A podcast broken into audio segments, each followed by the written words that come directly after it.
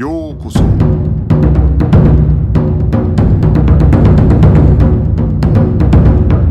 Eu sou o Gustavo e você está ouvindo o Budocast.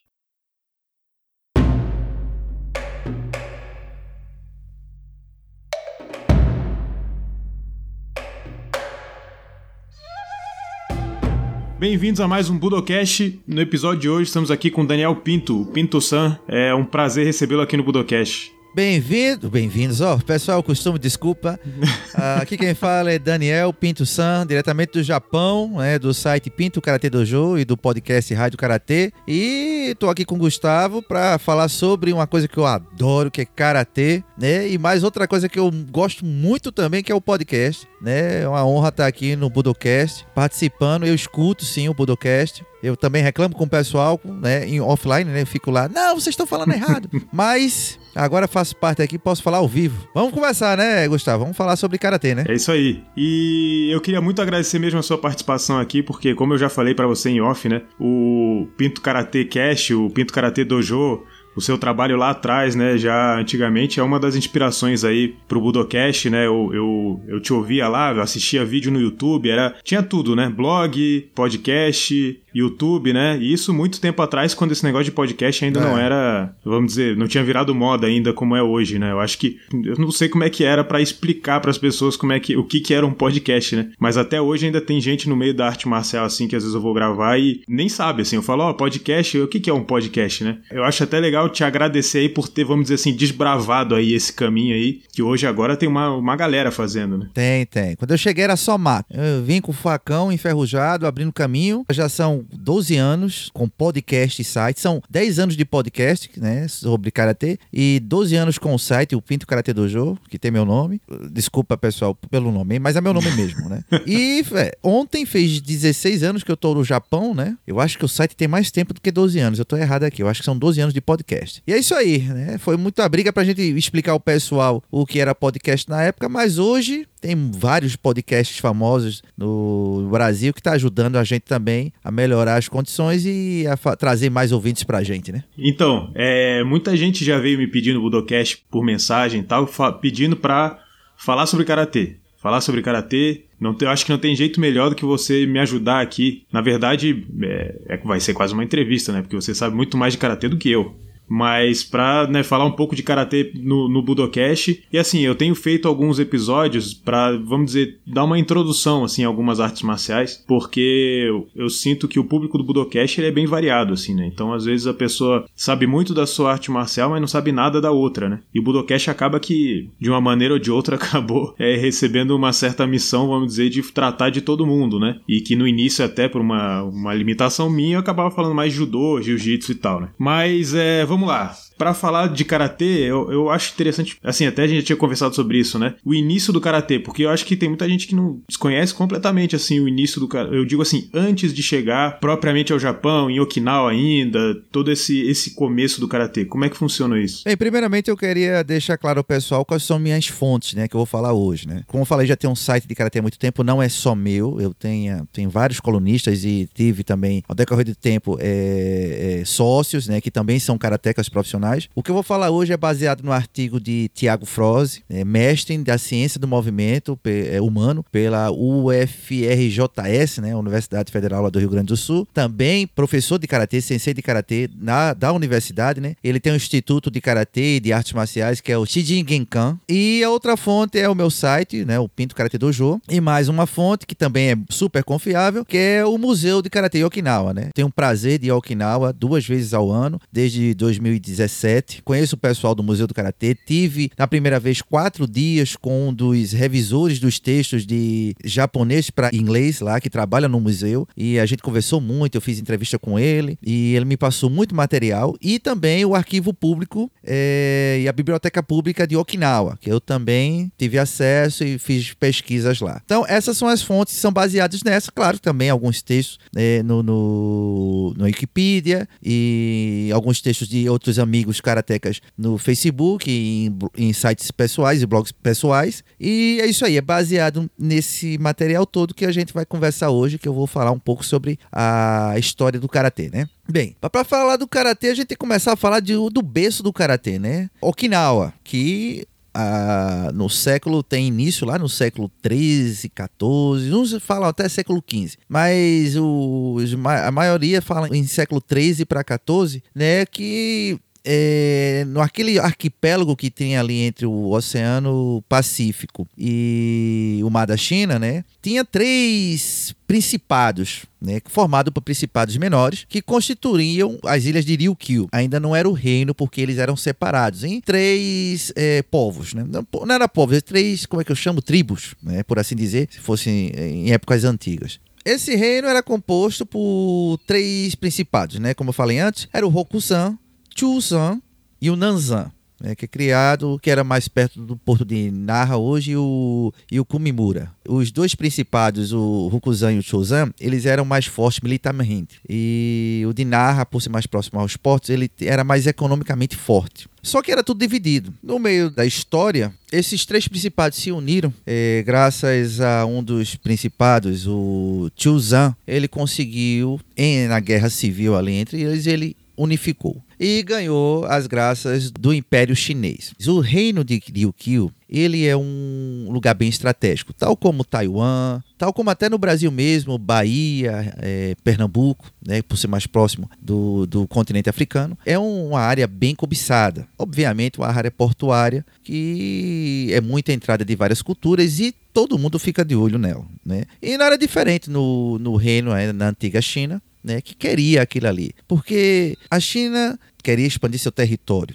E Taiwan, Okinawa, é como se fosse aquela rua alagada onde você quer sair de uma calçada, passar pela rua que está toda alagada e ir para o outro lado da calçada. E tem duas pedrinhas ali que você pode botar o pé sem se molhar. Seria Taiwan e Okinawa, né, o Ryukyu. Era uma forma de você chegar ao Japão e invadir o Japão, a China, ou o Japão com sua também política de expansão, usar essas duas pedrinhas e chegar à China, que era tão cobiçada pelo Japão. Quem chegou primeiro foi China, né, através na, pela dinastia é, Ming, e conseguiu avassalar o reino de Okinawa. Eles chegaram lá com os junko eh, chineses, aqueles navios que pareciam mais eh, cidades, e lá por volta do século XIV eh, reconheceram o principado de Chuzan como o dominante do arquipélago de Ryukyu, né? reconheceram o rei Sonhashi como o rei de Okinawa, né, que quando Chuzan conquistou e unificou os três territórios, eles passaram, os, os administradores de Chuzan, né, passaram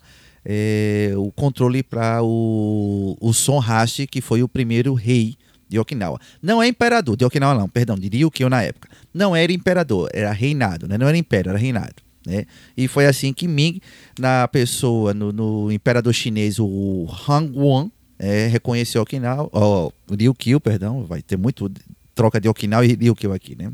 E é assim começou a história do reino de Ryukyu. Obviamente que Ryukyu, nesse meio tempo, foi minada por aristocratas chineses, né? vindos, a maioria proveniente de Fujian. Eu acho que você já ouviu falar em Fujian, Gustavo. Território no, na China que é muito conhecido pelo estilo da garça branca e tem estilo de um vários estilos de um chum forte. Até o 25, se eu não me engano, vem de lá também. Né? Não vem de lá, não, as raízes dele. Eu até ia te perguntar isso, se já existe, porque é, antigamente né, eu via que existia toda essa discussão né, de onde exatamente, de qual estilo chinês que teria vindo o karatê. Já existe algum consenso com relação a isso? Porque eu vi Olha... um documentário falando sobre esse negócio do. Tinha, eu, eu, não lembro agora exatamente quem foi, mas tinha um cara que ia para a China e ele, e ele conversava lá com, com o pessoal para tentar fazer uma conexão e tal. Eu já vi algumas coisas nesse sentido mas eu nunca entendi se existe um consenso assim, ah, o karatê ele vem do estilo tal, vamos dizer. Olha, é o White Crane e também tem o Hug Ha, né? Dizem que tem também ligações com o Hug Ha, mas o White Crane é o que mais é o que mais tem ligações, né? O, o karatê, aliás, arte marcial até então diria o que tem mais ligações com ele. Nesses aristocratas também foram militares chineses. Né? A ideia do, do imperador, continuando a história, eu vou responder no que eu vou falando aqui, a ideia do imperador era minar toda a alta sociedade de Okinawa com membros chineses, né, para fixar mais ainda os laços com Okinawa e dominar mais ainda, né?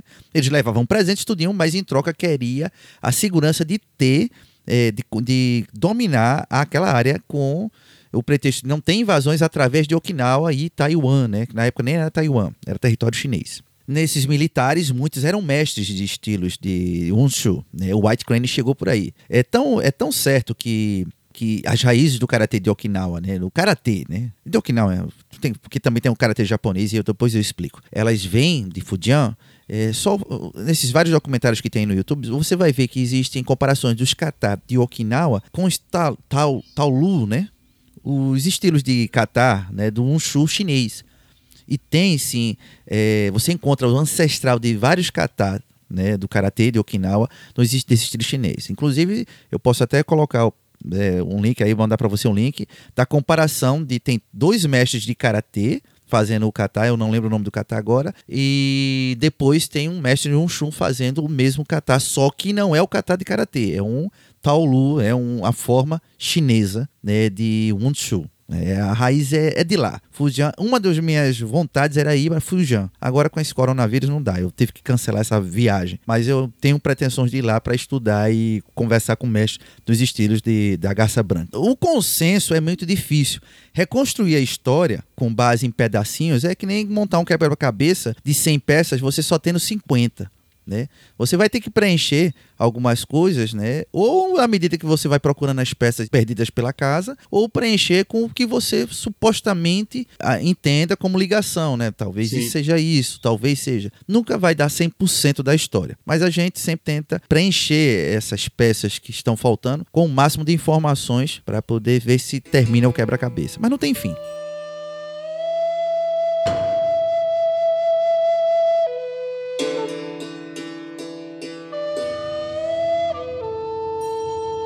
Bom, eu não sei se já chegou nessa etapa do, do, da sua explicação. Hoje se fala em Ryukyu Kobudo e Karatê, né?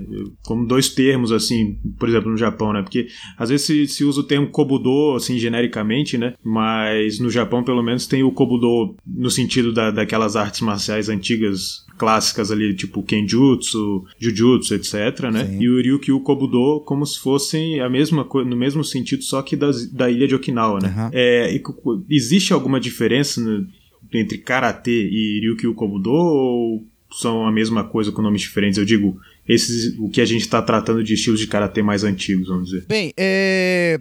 tem aquela máxima que fala que o karatê nasceu do dos é, como é que falo dos camponeses né tudinho só que não é bem assim né e eu vou, eu vou explicando assim eu vou explicar o kobudo é, muita gente fala por, justamente por conta do kobudo de Okinawa, né? O Ryukyu ou Okinawa Kobudo, que é, é uma arte marcial irmã e que faz complemento ao karatê, né? E com o uso de armas. Nem todos os instrumentos usados são armas. É, muitos instrumentos são é, foice, enxada, é, bastão, é, vara de pescar, bastão de bambu, sabe? Coisas usadas no dia a dia. E criou-se uma mística aí de que é, são, é arte marcial dos camponeses. Mas você sabe que há 400, 500 anos atrás, se ter um exército de mil pessoas, um exército de mil pessoas era muito difícil, né? Um armamento, tudinho. Só que na hora da guerra, você tem um exército de 100, 100 guerreiros, vamos supor, 100 militares. Entre generais, exército, né? Não, não tinha tanta gente no mundo naquela época. Né? Então, mas quando a, o, o nível da guerra aumentava, você recrutava qualquer um. E qualquer pedaço de pau no chão virava uma arma. E assim nasceu também o Kobudo, só que não nasceu em Okinawa. Ele também tem raízes nos estilos de Unshu, com armas né, vindos da China. Como eu falei, a China enriqueceu muito Okinawa né, com a cultura, tanto a escrita quanto a dança, os vestes, a forma da, das castas sociais dentro da, da, da, sociedade de Okinawa, de Ryukyu, perdão. Tudo isso foi importado da China e como Okinawa também era, um, era uma... O, o Ryukyu, perdão, né? É, é um, um arquipélago, é um reino, era um reino portuário, qualquer cidade portuária aí, qualquer vila portuária aí, ela é minada de gente de todo, todos os países, né? Às vezes, tem gente que naquela época nem conhecia o Japão, mas já conhecia é, o Ryukyu e trazia mais coisas, trazia é, mais especiarias, mais tecnologia, né? E criou-se um, um bunka, como é que seria isso? Uma cultura muito rica e diferente dentro de Okinawa, dentro do Ryukyu, né? Muito diferente da China, apesar de ser muito parecida da China, mas mu muito mais rica, né? E, e diferente da do Japão. O Kobudo ele é uma arte irmã do karatê, como eu falei antes. É, é, muito diferente do kobudo japonês, né? Lembrando que kobudo seria o que artes ancestrais, né? O caminho da, das armas ancestrais ou armas antigas do bushi. Né? Não é só aplicado para esta arte marcial com armas de Okinawa, tanto que o nome é Okinawa Kobudo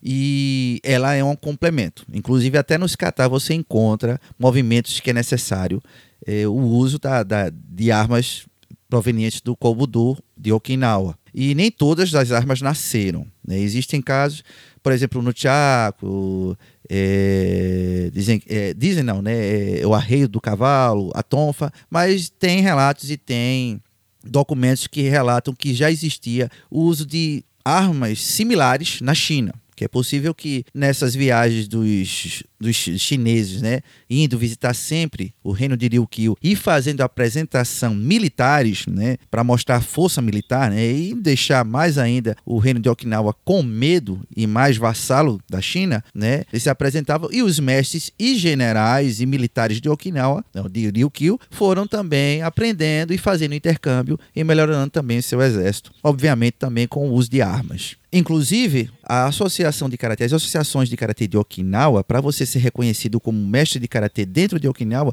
você também tem que ser graduado em Kobudo. É, lembrando que a Associação de Karatê de, de, Okinawa são umas três ou quatro, tem várias associações, mas as principais são três, se eu não me engano, né? e é diferente da Associação de Karatê do Japão. Eu conheço professores que são, por exemplo, apesar do Shitoryu não ser um, um estilo totalmente é, tradicional de Okinawa, Sensei Onaga, que é professor de Shitoryu e eu tenho muita amizade com ele lá em Okinawa, ele treina Kobudo justamente para se graduar e ser registrado no, nas associações de karatê de Okinawa como mestre de karatê. Né? Tem que ser Kobudo e karatê. Nem que você não ensine Kobudo, mas você tem que ser graduado em Kobudo. Você vê como é importante a arte Kobudo também dentro do karatê de Okinawa. Como que essa, essas artes então chinesas que chegam lá em Ryukyu, elas vão se moldando no que vieram a ser os estilos de karatê. Então existem, existem estilos antigos de karatê, né, que dão origem aos estilos mais novos, né? Uhum. Existe ainda algum estilo desses mais antigos que ainda é praticado uhum. ou o que a gente tem hoje acabam sendo é, vamos dizer, derivações ou estilos que foram criados com raízes, mas não propriamente nenhum estilo dessa época. Assim, é, explicando por parte, já existia técnicas de combate em Okinawa. Né? Como eu falei, tinham três principados que eles lutam, que se guerreavam para ver quem controlava o arquipélago. Né? Obviamente que quando tem guerra, alguém sabe da tapa. Tem que pegar um pedaço de pau, sabe, dar uma tapa de mão aberta na cara do outro, né? E é, essas pessoas que são boas na luta, elas se tornam é, militares, né? É, metade, metade do tempo militares, metade do tempo não. Todo o reinado, né, seja é, grande ou pequeno, precisa de um exército, seja grande ou pequeno, e precisa de pessoas que saibam lutar. Né? E generais, antigamente, nasciam num campo de batalha, você sabe, né? Não era agulhas negras ou coisa do tipo, não. Era campo de batalha. O cara era bom de estratégia e virava militar e general e ia galgando posto. E aprendendo mais técnicas. Já existia, sim, não uma arte marcial conhecida como karatê. Talvez o Ti, né, do Chinanguchi, né, do idioma de Okinawa, do Ryukyu na época, que seria o T, ou é, no caso de mão, né, em, em japonês, ou, é, traduzindo para português, mas assim, umas técnicas de combate. Com a chegada do, dos militares chineses, isso foi se adequando. Foram, eles foram melhorando a tecnologia militar de Ryukyu, assim como também o manuseio de combate, a disciplina, a hierarquia. Tudo isso foi também colocado no, no, no exército né, no, dos militares de Ryukyu. E foi aos poucos criando essa junção. Né?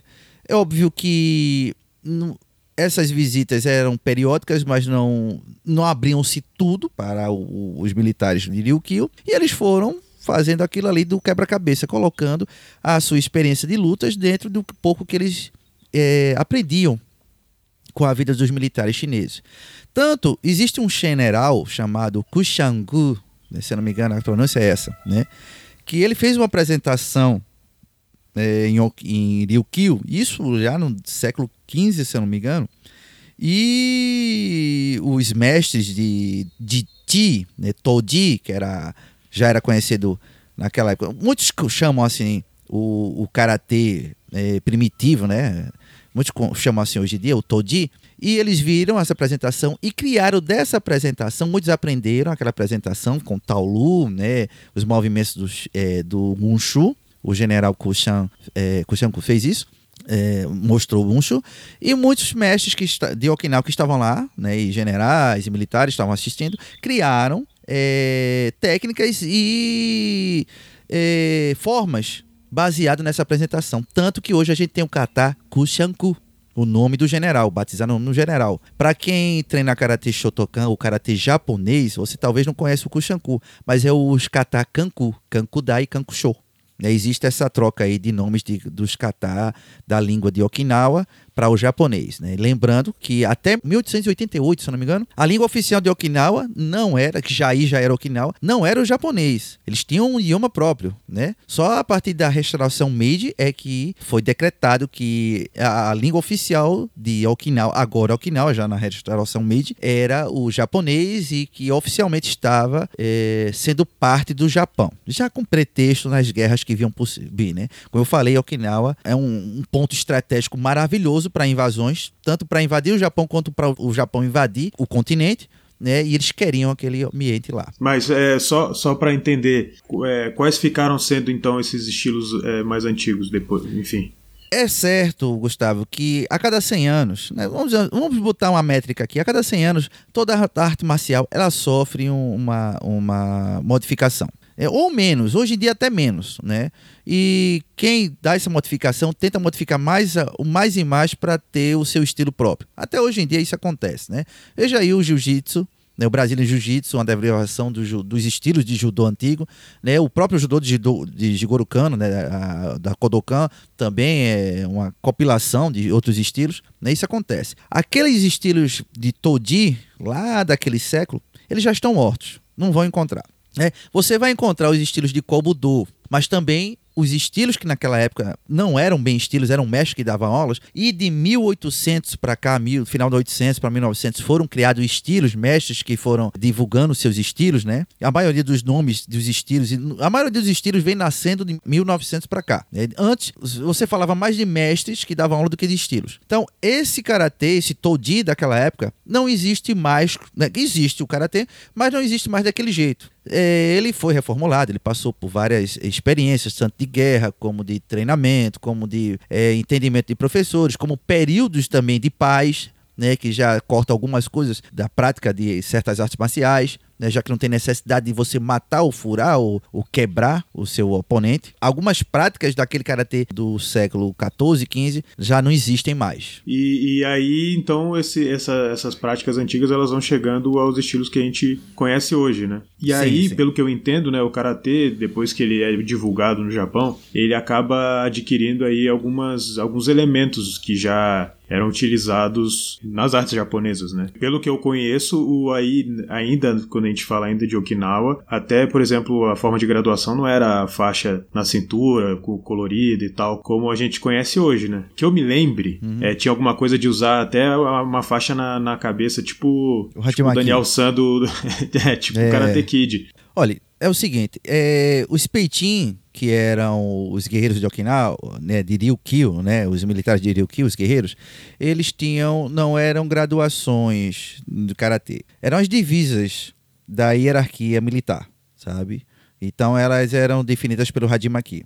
Aí muita gente é, fala que não, eram os primórdios das graduações do karatê. Não é bem isso. Era mais a, as divisas militares, como a gente pode traduzir para o idioma de hoje. Né? Isso é meio difícil de explicar, porque as graduações foram definidas através da Daibuto Fukai, né? Ela que disse que para ser aceita como Budô, como arte marcial japonesa, tem que ter um uniforme, tem que ter é, uma, uma didática de treinamento, graduação, é, mais uma coisa que eu não lembro agora.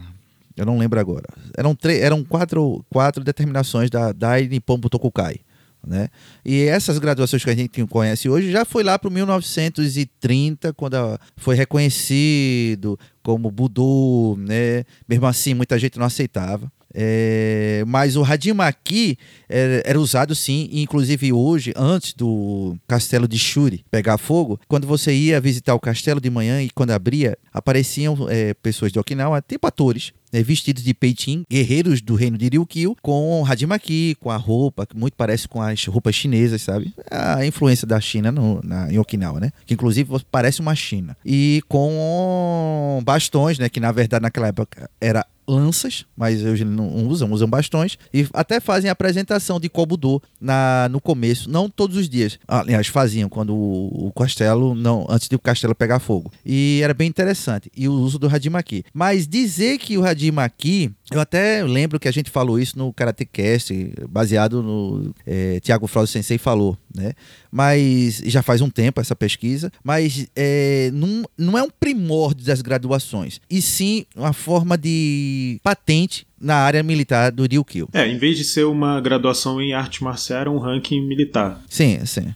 Uma coisa que eu falei agora há pouco, que eu até esqueci, mas acabei mencionando do, é, do Castelo de Shuri, é os estilos de Okinawa, né, os estilos de Toji, né, o karatê de Okinawa, de Ryukyu, eles eram divididos em três regiões, né, e, e conhecido como três estilos diferentes: o Narate, o na, Nafanti, o Tomarite, ou Tomariji, e o Shurite, que é o Shuriti. É, são três, como posso dizer hoje em dia, bairros, distritos, né? Na ilha principal do arquipélago de Ryukyu, que até são próximos, e saíram vários estilos de, de, Aliás, os três principais formas de treinamento de karatê, isso baseado não só nos mestres que davam aula, mas também na forma de se ensinar, assim, nos kata, né? Uns prezavam mais a velocidade, outro, outro mais a fluidez, outro mais o uso da, da respiração para fortalecimento do corpo, para absorver pancada, outros para desviar, que é até é, Maeshiro Sensei me, me falou que era o Toriji, que é você, é o tirar a mão, né? O Ji é T, gente. É, é só que é no, no dialeto de Okinawa, o Chinanguchi. Então, dali surgiram os estilos de karatê que tem hoje. É, se eu não me engano, o Narra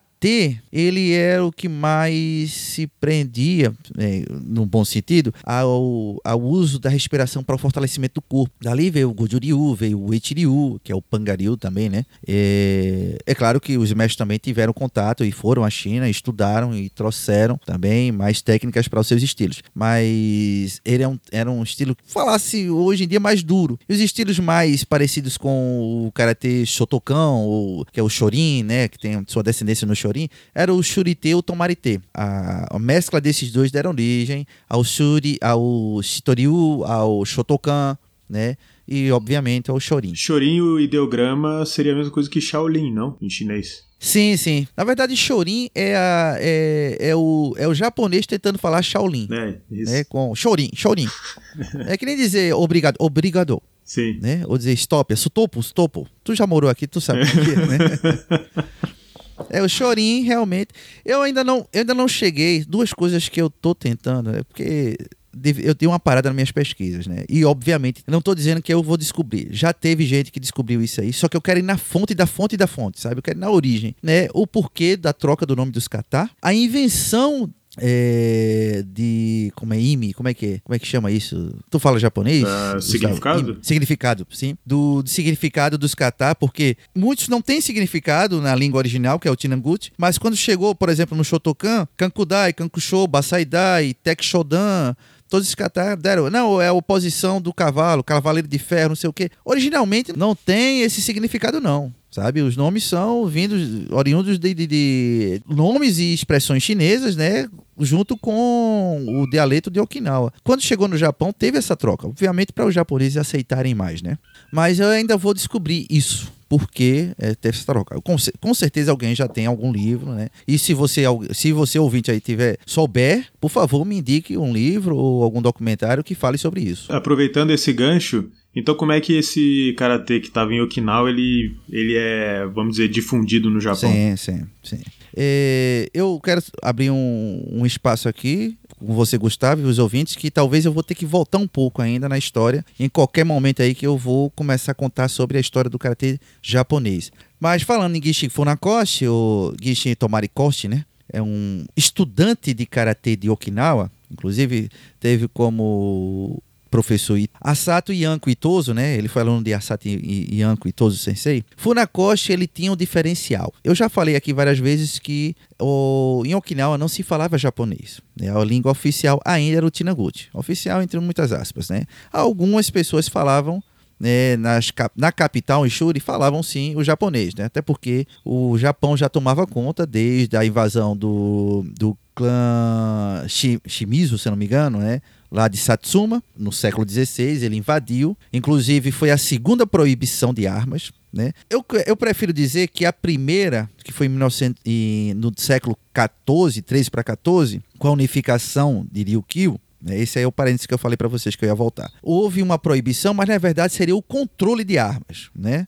É um controle, tal como a gente tem hoje. Não é proibir a arma, mas você pode ter arma desde que registrada, né? E passar por todo o protocolo. E no século XIII, eu prefiro dizer que teve o controle de armas para evitar que houvesse uma nova guerra civil e o Chuzan, o, o Principado de Chuzan, que ganhou a guerra civil, perdesse o controle e voltasse a uma guerra civil de novo e ninguém se, eh, se acertava. Mas no século XVI, com a entrada do Khan Shimazu, não é Shimizu, é Shimazu, perdão, houve a proibição, né? E cá para nós, né? É necessário um controle de armas e, em alguns casos, proibição, né? Porque, do mesmo jeito que o cidadão não pode se defender, também um bandido vai ser identificado, né? Ih, rapaz, eu acho que eu não devia ter falado isso. Mas, enfim, esqueçam isso. É, calma, eu não sou, eu sou pró-armas.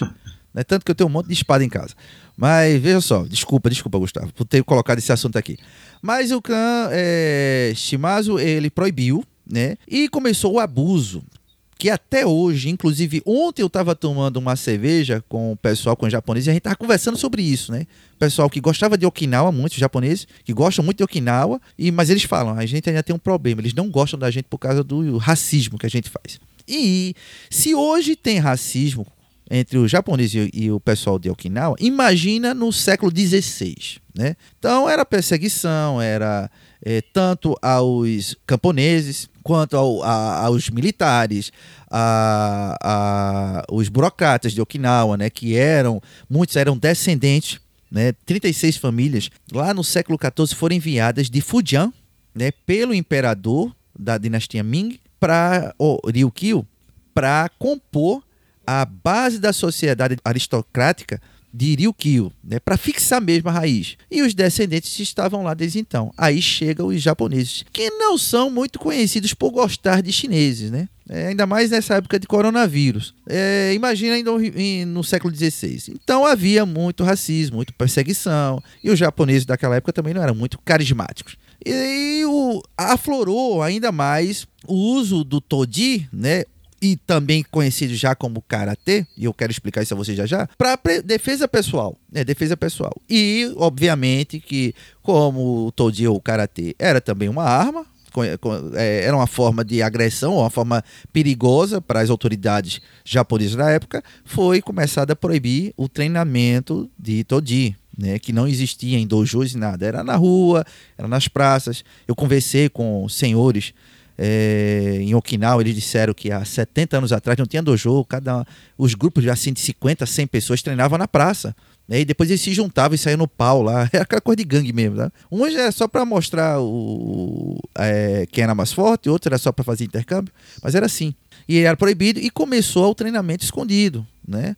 Tem a história dos Peitin, os guerreiros de Okinawa, que ensinava as técnicas de combate só para os seus é, filhos mais velhos. Tem uma história famosa de Shoki Motobu, por exemplo, é, um dos maiores karatecas do Goju Ryu, estilo Goju Ryu, porque ele era o terceiro filho de uma família de, de, de Peitin, e ele aprendeu o Katana Fantin, que é o Tekshodan, é, escondido. Ele via o irmão dele treinando, o pai ensinando ao irmão, ele treinou escondido e ficou muito mais forte e considerado um, um, um guerreiro lendário do reino de Ryukyu na época, sabe? Mas treinando escondido, né? Houve essa tempo tenebroso. Assim, não foi desde o começo da história do karatê que ele era proibido de treinar. Muito pelo contrário sabe? É, você é, mostrar força, mostrar um exército preparado era a melhor forma de dominação. né, de, de, de, de, de administração, porque a gente só fala de dominação, mas imagina se não houvesse um exército, fosse no que me quer. Chegava qualquer um, entrava no castelo de Shuri, que inclusive a capital já era Shuri desde mil, 1400, né, e foi construído o castelo lá pelo segundo rei de Okinawa. Qualquer um chegava lá, dava uma tapa no rei e disse: Você é rei agora. Não tem exército, não tem, não tem sentinela, não tem nada. E o cara que tem não sabe se defender. Então era saber é, técnicas de combate, corpo a corpo, que era o máximo, o mais o tecnológico na época, era uma lança, um arco e flecha, era necessário. Foi depois do, do clã advindo de Satsuma que a coisa ficou mais obscura. Né? Mesmo assim, não era tanto. Porque você vai ver na história de vários livros que tem vários mestres que abertamente treinavam karatê. Obviamente que esses mestres tinham prestígio no, na sociedade de Ryukyu, que obviamente o Japão não queria briga com esse pessoal, usaria esses, essas pessoas mais influentes na, na sociedade da ilha, né, do, do, do reino, para chegar nos menores. Então eles tinham alguns privilégios que era possível treinarem, ensinarem, né? É, o karatê na, naquela época lá já em, no século 16, 17 por aí.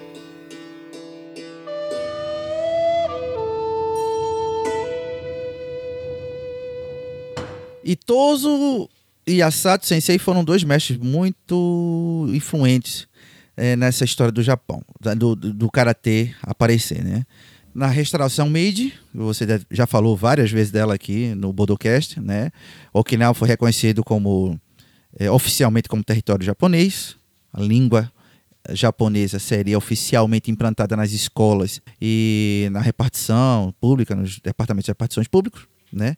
É, Itoso já fazia um trabalho, e a Sato Sensei fazia um trabalho como mestre de karatê, é, em colocar a disciplina karatê nas escolas. Karatê aí não é o sentido de mãos vazias, mas sim ainda se escrevia na língua japonesa e, e com os caracteres chineses também, né, que é a mesma coisa, mudando só a pronúncia, como mãos de Tang, referente à dinastia Tang, não a Ming, a Tang, a dinastia que veio depois da Ming, se não me engano. Na verdade, o Tang seria o nome genérico ou nome da dinastia é, para a China, sabe? Era reconhecido não com o nome Chugoku, não sei como é que é em chinês agora, mas se falava o nome da dinastia para se referir ao país, à nação.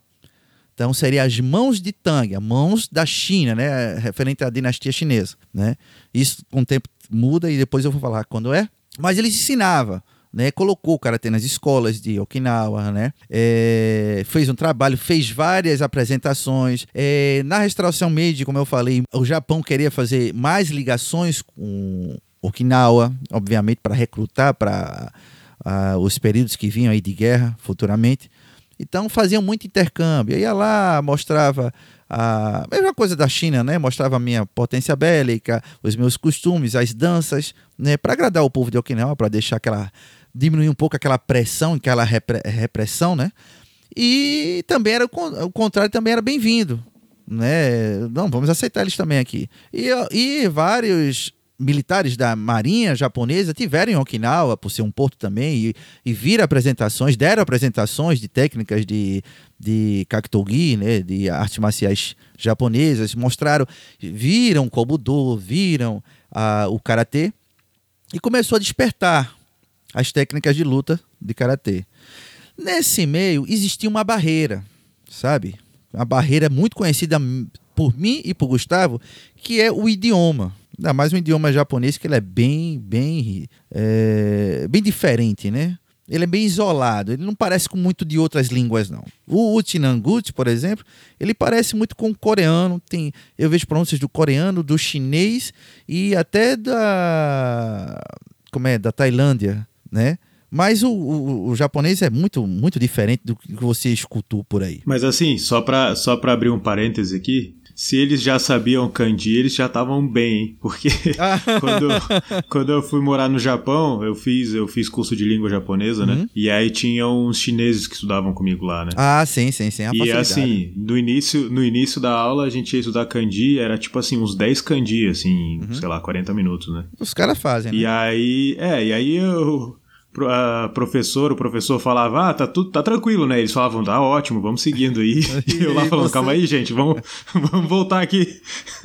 Quando eu morei três meses na China, em Beijing, né, o Pequim, e eu conseguia me virar, porque eu, eu, eu, eu, eu não sou fluente em japonês, né? Eu me comunico bem, e eu também escrevo e leio. Né? Escrevo não tanto, depois da vinda do, do, do Keitai, do Keitai, como é, do celular, ninguém, nem japonês mais escreve à mão. E quando vai escrever à mão, a gente fica louco, a gente esquece. Mas no, no computador a gente consegue escrever, né? Eu conseguia para andar em Beijing no segundo semana, porque eu ia lendo sabe? É muito parecido o idioma, assim. Não se eu falar em japonês o que é que está escrito, ninguém vai entender, mas eu sei o que é que está escrito. Então conseguia me Sim. locomover, né? É. Mas a barreira, mas assim, eu não sei até onde Okinawa usava o, a caligrafia japonesa, ou chinesa ou idioma chinês, sabe? Mas existia a barreira Sim. do idioma, né? Não dá para ficar escrevendo na carta assim, na mão, e botar pro outro. Ah, né? Gishin Funakoshi entrou aí e eu, e eu prefiro chamar ele como um embaixador do reino de Ryukyu no Japão do que somente como mestre de karatê. E que, inclusive, ele não é considerado como mestre de karatê em Okinawa. É, você vai ver foto, estátua dele tudo dá. Mas os mestres de karatê de Okinawa não consideram ele mestre de karatê. Né? E realmente ele não era mestre quando ele saiu de Okinawa para o Japão para ajudar na divulgação do Japão e na divulgação da, da cultura de Okinawa no Japão. Vamos lá. Nessas várias apresentações, você pode ver que o Gishin Funakoshi está em todo, praticamente todas elas naquele período que ele estava em Okinawa. Muita gente começou a dizer que ele é que apresentava, né? E, e, ele também fazia parte das apresentações, tanto para o imperador, o, a família imperial, os, os almirantes da, da marinha japonesa, mas ele estava sempre lá. Por quê? Porque ele, por ser formado nos escritos chineses, por ser professor de uma escola, é, como é que é? Escola de nível fundamental. Qual é o depois do nível fundamental? Que eu não sei mais como é que é no Brasil hoje. Não, Vamos dizer no high school. Secundário. Secundário, na escola secundária. Ele também, ele era letrado nos escritos chineses e também falava japonês. Tem, tem gente que fala que os mestres de karatê eram burros, sabe? Não sabiam falar. E Funakoshi, por ser um professor de escola, ele era o, o, o CDF. Não. Os mestres de karatê, em sua maioria, eles vinham de, de famílias ricas e famílias da alta sociedade de Okinawa. Eles eram letrados. Eles não falavam japonês. E por conta daquele nacionalismo, é que não queriam falar mesmo, sabe? O próprio Shokimoto Bun, ele vinha de uma família de Peitim, uma família rica, uma família de que era bem próxima ao, aos antigos reis de Okinawa. É um homem que tinha é, como é, educação, só que ele não se recusava a falar. Aquela pressão toda da, do Japão dentro de Okinawa fazia com que ele se recusasse. Eu não vou aceitar essa cultura. Quando abriram para eles o espaço para eles ensinarem karatê, que eles cederam. Mas Gisfi Funakoshi ele sempre foi pé no chão. Né? Ele sempre aceitou as, as mudanças. Até quando ele nasceu, eu acho que foi um ano antes do começo da restauração Meiji. Ele mesmo fala no livro dele que ele cortou o birote para ser aceito como professor da escola. Ele teve que cortar o birote de samurai. Né? Lembrando que já tem uma influência muito grande do Japão Airi é, dentro de Okinawa, porque originalmente não existiam samurais né, antes do, da invasão Satsuma, né, mas a família de Funakoshi já usava. Quando ele cortou o birote, fala que a família dele ficou chateada, mas ele queria para poder ser aceito. A restauração Meiji tinha acabado com a, com a classe de samurais. Não, é? então ele sempre foi aberto, né, não totalmente. Né, tem também os casos que ele não ele não pode ver uma meia no chão que ele fica aterrorizado. Mas ele, para sua época, ele foi bem aberto. E ele estava sempre sendo tradutor, ajudando nas apresentações. E com isso virou um embaixador. E virou um link direto dos mestres de Okinawa com o que o trabalho de, da divulgação do karatê no Japão. Aí lá pro século XIX, lá para 1917, ele fez apresentações em Kyoto, em Tóquio, na Universidade de Medicina, é, né, perdão, é, feminina, não lembro da medicina, feminina de medicina, uma coisa assim. E fez várias apresentações e voltava para Okinawa, é, falava, levava mestres de Okinawa, né, para o Japão, para também dar apresentações. Ele sempre lá, como embaixador, como. Embaixador que eu falo, ele não foi decretado embaixador, mas eu, eu, eu gosto de chamar ele como embaixador, sabe? Ele representava o, a classe de mestres, né, os grandes mestres de Okinawa de karatê no Japão. E ele levou Ken Mambumi do Shitoryu, né, que também teve os mesmos mestres, era muito amigo de Funakoshi, era mestre de karatê, que já estava desenvolvendo seu estilo e tinha sido tinha tido como professor os mesmos professores de Funakoshi. Funakoshi estudava karatê, ele era estudante de karatê. Muita gente quis é, fez um mix lá dele ser professor de escola fundamental, de, de, escola de ensino médio, né? Com aluno de karatê e deram ele o título de professor de karatê, mas ele não era. Ele não era, ele era estudante. O que fez ele eh, cair de cabeça mais no karatê foi o fato de que ele começou a, a, a viver da, da propagação do karatê, a ser tradutor, a preparar material, tem muita gente que deu a, a, o fato de ter trocado o nome karatê, a tradução de karatê de mãos chinesas para karatê é, mãos vazias foi atribuída a ele e o, e o sufixo do, mas não foi. Foi uma coisa determinada numa reunião em Okinawa com os mestres. E ele foi avisado por carta, tudinho. Ele já estava querendo usar, só que ele quer, precisava que os mestres usassem, que os mestres é, dessem um aval a ele. E aí o pessoal fala: não, se ele estava querendo usar, ele já estava usando. Então foi ele que o primeiro a usar. Não. Os mestres há 10 anos atrás já usavam o termo karatê do como vazio, né? E o do como também caminho, não é de Funakoshi. Mas ele começou a se tornar mestre no Japão, até o ponto que ele decidiu morar no Japão com o propósito de divulgar o karatê. Com esse link, Funakoshi tradutor, os mestres se abrindo, ah, o Japão se abrindo para os mestres de karatê, os mestres caem, é, diminuindo um pouco o é, aquele nacionalismo, aquele amor por Ryukyu que existe até hoje. Ryukyu é um nome que não, não é mais atribuído ao Okinawa. Hoje é Okinawa e pronto. Só que tem um hotel, banco, bairro com o nome Ryukyu. Eles são, eles, prefer, eles gostam de dizer que eles não são japoneses. Existe até hoje, imagina no começo do século XIX, né? É, século XX, perdão, né? Como é que era forte isso. Eles foram derrubando e foram entrando aos poucos no Japão, que abraçou aceitou como Budô. A Dai Nippon Butokukai aceitou, definiu que deveria ter um uniforme. Funakoshi é, trabalhou junto com os mestres. De, o uniforme veio advento do, veio do Dogi do judô. Né? Funakoshi tinha uma ligação muito forte com como é que é, Jigoro Kano, né? E eles eram muito amigos de Goro abriu muito espaço para eles e para Funakoshi, para os mestres, para fazer a apresentação. E ele copiou muitas coisas do judô também. E assim foi entrando de 1915, vamos dizer, até 1938, o, Japão foi é, recebendo, né, aos poucos, o karatê. Veio junto, obviamente, o kobudo, mas esse não teve o mesmo destino dentro do karatê. Ele não conseguiu a mesma graça que o karatê conseguiu por parte dos japoneses. Será que é, essa, esse menor espaço que o Kobudo de Okinawa teve talvez não tenha relação com o fato de que é, a luta com armas já era muito difundida no Japão, mas o tipo de, vamos dizer, de luta de golpes traumáticos de Atemi é, como o Karatê não, não existia exatamente, né? Porque o, o Atemi do, do Jiu-Jitsu japonês era bem diferente, né? E então, será que talvez por isso, uma coisa, eu já ouvi dizer que que a época, né, o boxe, né, estava começando a ter muita luta de bo é, boxe contra judô, contra sumo, enfim, no Japão, e que eles estavam procurando alguma coisa mais Sim. próximo do Japão que tivesse um fosse um pouco mais parecido com o é, as, o que seria o boxe, né, na visão deles, e aí eles olham o karatê até como uma arte com com mais opções do que o boxe, porque também tinha chute, etc uhum. e tal, né? Então eu fico pensando se também não tem alguma relação Olha, com é um isso. ponto. Isso é que você falou é um ponto que eu não tinha parado ainda para ver esse lado do raciocínio, né? Que uh, eu não tinha parado para analisar isso. É um ponto.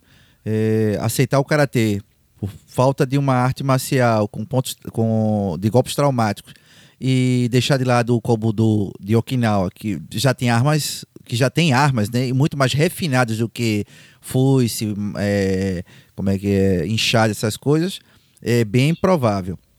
Outro ponto também é que, apesar de já ter passado 50 anos da restauração Meiji, né, e 50 anos do fim da classe samurai, tinha muita família tradicional que ainda achava que aquilo era só um, um lapso na, na sociedade japonesa e tudo ia voltar ao normal a qualquer momento. Você uhum. sabe disso, né?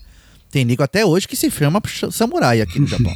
nego até hoje que sai com a espada na mão e quer matar as pessoas, dizendo que é samurai. E o espírito Bushi, né, o Bushido, foi resgatado e recriado né, na, uh, no período pós-guerra lá, é, pré-guerra, perdão, né? Que o Japão tentou acender a chama do Bushi no, no, na sociedade japonesa para começar a expansão, blá blá blá blá blá. Né?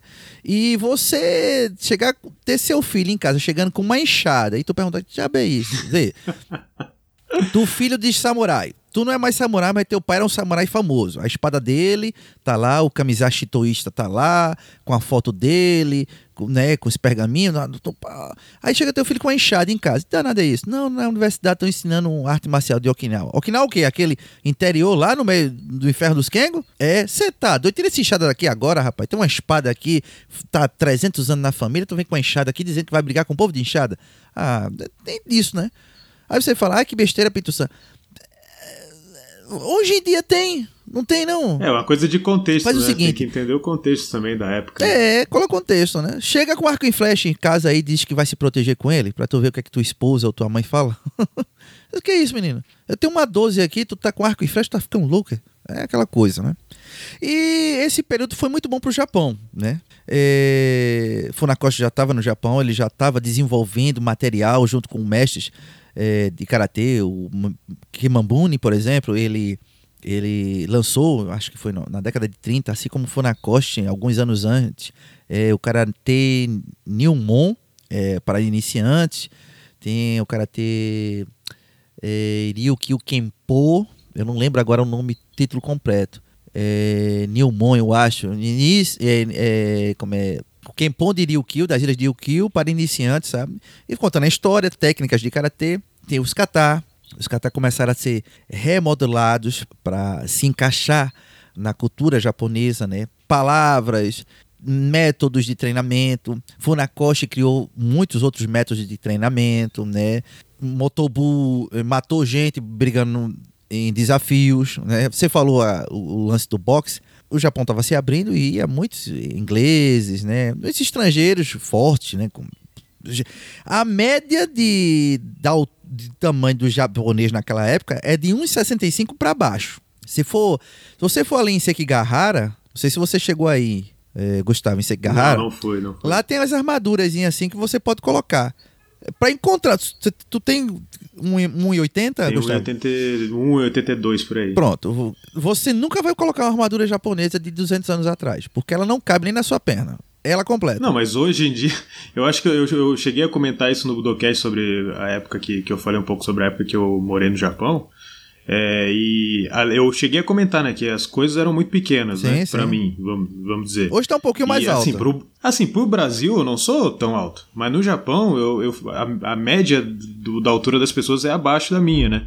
É, Só que eu é. tinha um outro problema, até para comprar roupa eu tinha problema. Isso é sim. uma coisa que talvez as pessoas não consigam imaginar. Achar uma é, loja que é. tinha roupa na numeração que eu podia usar não era, não era fácil assim. Então, é, até hoje no Japão, né, a, a média de altura das pessoas é, é mais baixa que o Não, Brasil, tem, por exemplo. Tem, tem, aumentado mais. Tem aumentado mais. Depois do, do das guerras, né? A, a, eles eles é, se focaram muito na, na nutrição, né? E tem muito menino grande aqui que você fica impressionado. E o, se você for num, num, num time de, de, de, juvenil de judô aqui, os, os meninos são maiores. Eu, eu tenho, eu tenho 1,76 e 86 quilos. Tem menino que é mais alto e mais forte do que eu, com 15 anos. É, espanta. Eu tive em Osaka e vi um treinamento que fica na frente do castelo de Osaka, tem uma, um Budokan lá.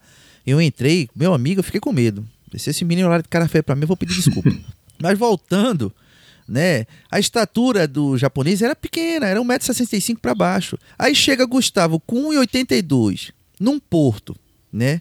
É, num uma cidade que fazia quase 300 anos que não vinha, nunca viu um estrangeiro, tem gerações de japoneses ali que nunca viram um estrangeiro na vida, aí vem um cara de 1,82m, é um gigante. Né? E esses gigantes é, é portuário, né? Ganhar grana, querendo se é, aparecer nos jornais, né? Lançava desafio.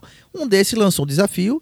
Shokimotobu, o santo, né? Também conhecido como o macaco, que era tão forte os braços dele que o pessoal achava, é, comparava ele a um macaco de força. É, aceitou o desafio, bateu, dizem que é boxeador, mas na verdade é, não sei se era boxeador, mas era um, um, um sei lá, um, como é, um estivador, não sei, um marinheiro. Né? Ele veio a falecer alguns dias depois, devido à pancada, segundo dizem. Funakoshi teve um problema com isso, porque ele tinha acabado de lançar um livro. A foto que colocaram no jornal local, de, não sei se foi em Tóquio, né? Não lembro agora onde foi, eu acho que foi em Tóquio. Colocaram a foto de Funakoshi fazendo o kata, o kata Reanidan, né? Que era uma ilustração do livro de Funakoshi. E dizendo que Karateka tinha ganhado um desafio e matado, né? Com um golpe. O... Era uma excelente propaganda para aquela época, né? E Motobu ficou indignado porque a foto que tinha era Funakoshi. Funakoshi não era considerado por, como mestre, inclusive, principalmente por Shoki Motobu.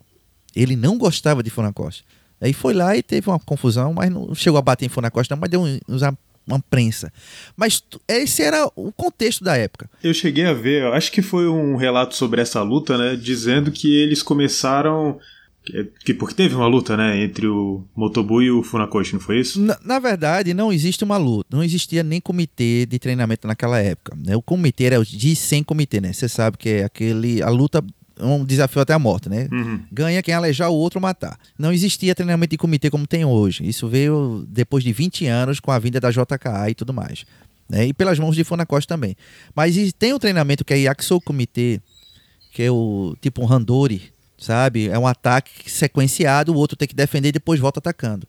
Funakoshi, a, a, a a estrutura física de Funakoshi era metade, praticamente metade né, de Motobu. Ele era forte. Tem fotos dele aí, né? Talvez você não ache ele tão forte hoje. Tem uma barriguinha de chope, mas isso aí todo karateca tem depois do treino, né? Uhum. Mas ele era muito forte. E foi nesse treinamento que ele chamou Funakoshi para mostra aí, né, segundo diz o relato. Esse relato não é invenção. Eu tenho a revista ou pelo menos tem um, um, um da, da, notícia com a foto de Funakoshi lá no Museu do Karatê. Lembrando que eu sempre vou ao Museu do Karatê quando eu vou a Okinawa, né? Eu tenho material também do museu aqui. E tá lá. Não é invenção, não. Existe mesmo essa história. Ele derrotou o cara. A foto que aparece no artigo é de Funakoshi. Ele foi lá. Isso já não diz no artigo, né? Mas ele foi lá e disse. E deu uma chamada de Funakoshi, pediu para. e mandou é, treinarem e dizem que ele entrava com toda a vontade mesmo no treino. Porque você entra o soco, mas o, o cara sabe qual é a defesa, já é pré-determinada a defesa. Só que com a força e a coisa, foi na costa levou a pior. Mas não baixou a bola, continuou treinando karatê, né? E a amizade maravilhosa que eles tinham continuou do mesmo jeito, um querendo matar o outro. né? Mas isso não, eles nunca, aparentemente eles nunca colocaram, né? É, isso como empecilho para a divulgação do karatê. Eles sempre estão lá junto, nas reuniões, sabe, é, nas decisões. O está sempre lá com os mestres principais. E com o tempo ele se tornou mestre mais reconhecido no Japão. Em Okinawa ele não é reconhecido até hoje. Ah, mas Pito-san, ele tem uma foto no Museu do Karatê, por quê? Tem gente que fica revoltada, né? Mestre Funakoshi, ele tem. E eu falei isso, eu disse, peraí, você está dizendo que ele não é mestre, mas essa foto aqui que tem na entrada do Museu do Karatê, aquele negócio ali, é, o Memorial Funakoshi lá na Budokan, de Narra. O, o que é aquilo?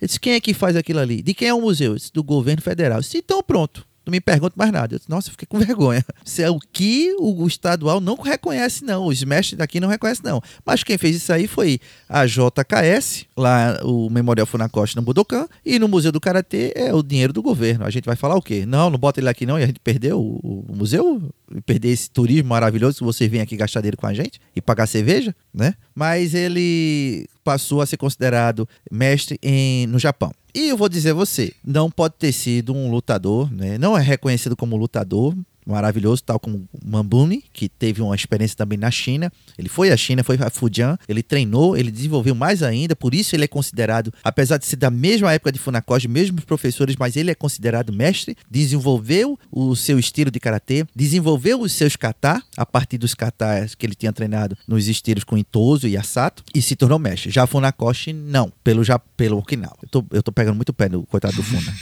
mas vamos lá. Mas assim, é até interessante, no caso de Jigoro Kano, por exemplo, ele, ele foi o mestre, né? Ele pegou Menkyo Kaiden tanto em hum. Tenjin Noryu como em Kitoryu. Mas Jigoro Kano nunca foi considerado um grande lutador na época dele, né? E às vezes a gente fala isso, o pessoal, o pessoal fica... sabe que é Menkyo Kaiten? É, ele recebeu a licença, vamos dizer, né? Do, dos estilos. É, o pessoal, ele é reconhecido como... como, como, como é, como é que chamaria? Instrutor? É. Menkyo Kaiten. É, vamos né? dizer, é, ele, ele foi... Ele recebeu uma licença. para ensinar. É, ele recebeu uma licença, né? Licença, Inclusive, licença. quando um dos mestres dele morreu, né? Na época, é, precisava de alguém para assumir o dojo e é, o grupo lá do dojo escolheu ele, né? Apesar, e aí ele conta inclusive isso, existiam pessoas que eram melhores lutadores do que eu. Só que o Jigoro Kano, como ele era um zero. É, então, como ele era um acadêmico, né, ele se interessava muito por conhecer os katas profundamente e tal, né? Então ele conhecia o currículo do estilo como, como ninguém ali dentro do dojo, apesar de não ser o melhor lutador. Mas é que às vezes a gente fala isso, né, que ah, o Jigoro Kano não foi na época reconhecido como um grande lutador, ele não era conhecido como um grande lutador, e às vezes uhum. as pessoas ficam chateadas, né? Porque imaginam que é, não, ele tinha que ser o melhor de todos, né? Mas. E aí ele também foi ah, esperto, é, esperto, né? Não sei se dá pra usar essa palavra, mas enfim, ele era tipo um grande olheiro, assim, vamos dizer, do. do mundo do jiu-jitsu, né? Porque ele. Ele sabe. Ele tem um feeling. Ele, ele, é um... ele foi pensando gente de, por exemplo. É, o Yokoyama, o, o Shiro Saigo, esse pessoal tava treinando antes Shiro de ir pra. Kodokan, né? Então ele. Uhum, uhum. Claro que ele já conhecia ele até o professor. desse pessoal, né? Isso, ele até ele conhecia o professor dos caras, né? Mas ele olhar e falar assim: não, esse cara aqui realmente ele vai. Porque tem que lembrar que Jigoro Kano financiava esse pessoal para treinar. Eles não pagavam mensalidade, uhum. né? Uhum. Então ele olhar e falar, pô, esse cara aqui vai ser importante pro futuro aqui do meu, do, da minha escola, né? Ele tinha um, tinha um feeling, como você falou, muito bom, né? Tem os quatro principais da Kodokan, né? A qual ele não fazia parte, né?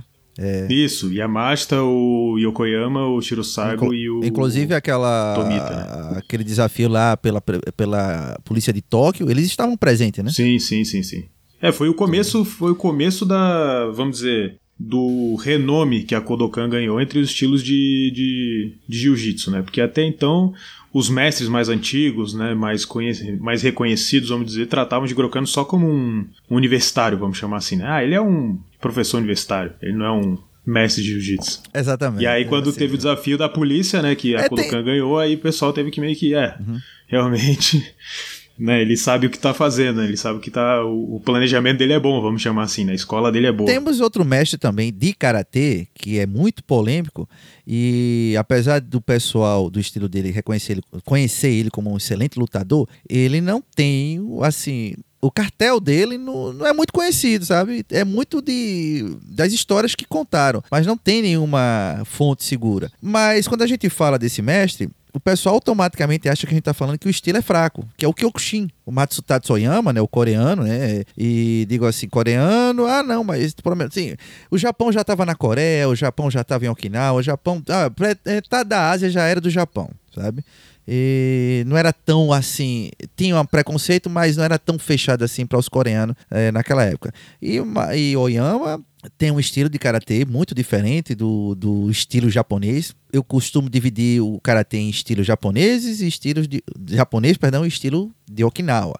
E eu considero o karatê é, de Oyama, né, o, o Kyokushin, como um karatê japonês, nascido por um Japão, pra, é, no Japão, influência japonesa, influência do próprio Shotokan, mas Oyama fez, é, foi atrás de Okinawa, foi atrás das raízes. Tem muitos kata também que ele usa os kata dos estilos de Okinawa, né? Mas é um karatê japonês. E o estilo é forte demais. É forte, tanto é forte que criou-se um estilo de competição diferente e é adotado em Okinawa, sabe? Tem, tem estilos de karatê, associações de karatê, que eles tanto participam de competições ao estilo da JKA, né? hoje também conhecido como JKF, que é a Federação de Karatê, que a gente deve falar sobre isso também nesse próximo bloco aí, sobre o karatê contemporâneo agora, né? Mas também participa de competições de estilo Kyokushin, que é full contato, tirando, full não, né? Tirando o Jordan, né? Não bater no rosto, socos no rosto, mas funcionam e participam. É, eu vejo competições lá em Okinawa que atletas de Gokushin participam das competições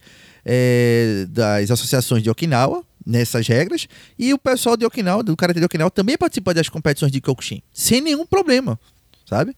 Mas quando a gente fala, não, olha, eu não, não tenho muitos dados sobre isso, não. Ah, você acha que é ruim? Já chama pra porrada. Mas o estilo Kyokushin é, sem dúvida, muito forte. Né? Não é o mais forte, mas é o muito forte. Que aí também é demais, né? Dizer que é mais forte, eu tô botando pra baixo.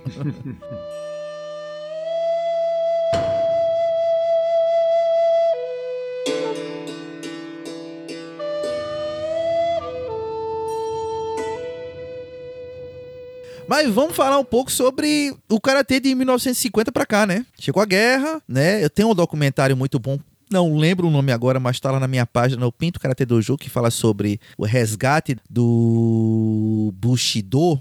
Teve um período do imperador que gostava muito de guerras aqui é, no Japão e foi a expansão, sabe? Foi Manchúria, Filipina, Coreia, todo aquele terrorismo que o Japão daquela época fez, né? Mas eles queriam acender aquele aquele espírito de guerreiro, do samurai, né? E, na metade, na quarta década do, do século da era Meiji, né? É em 1940 que eu quero dizer a vocês. Foi, foi, foi, fui ser bonito aqui e acabei enrolando. Mas enfim, é isso. É, teve traduções de livros de é, estrangeiros, é, publicações dentro do Japão. Eles foram buscar muitas coisas lá fora para trazer o espírito bustidor. Teve o resgate de artes marciais, o karatê também serviu. Funakoshi deu aulas é, também para recrutas que ele mesmo dizia tinha jovens que entravam no meu dojo passavam um, um mês depois iam embora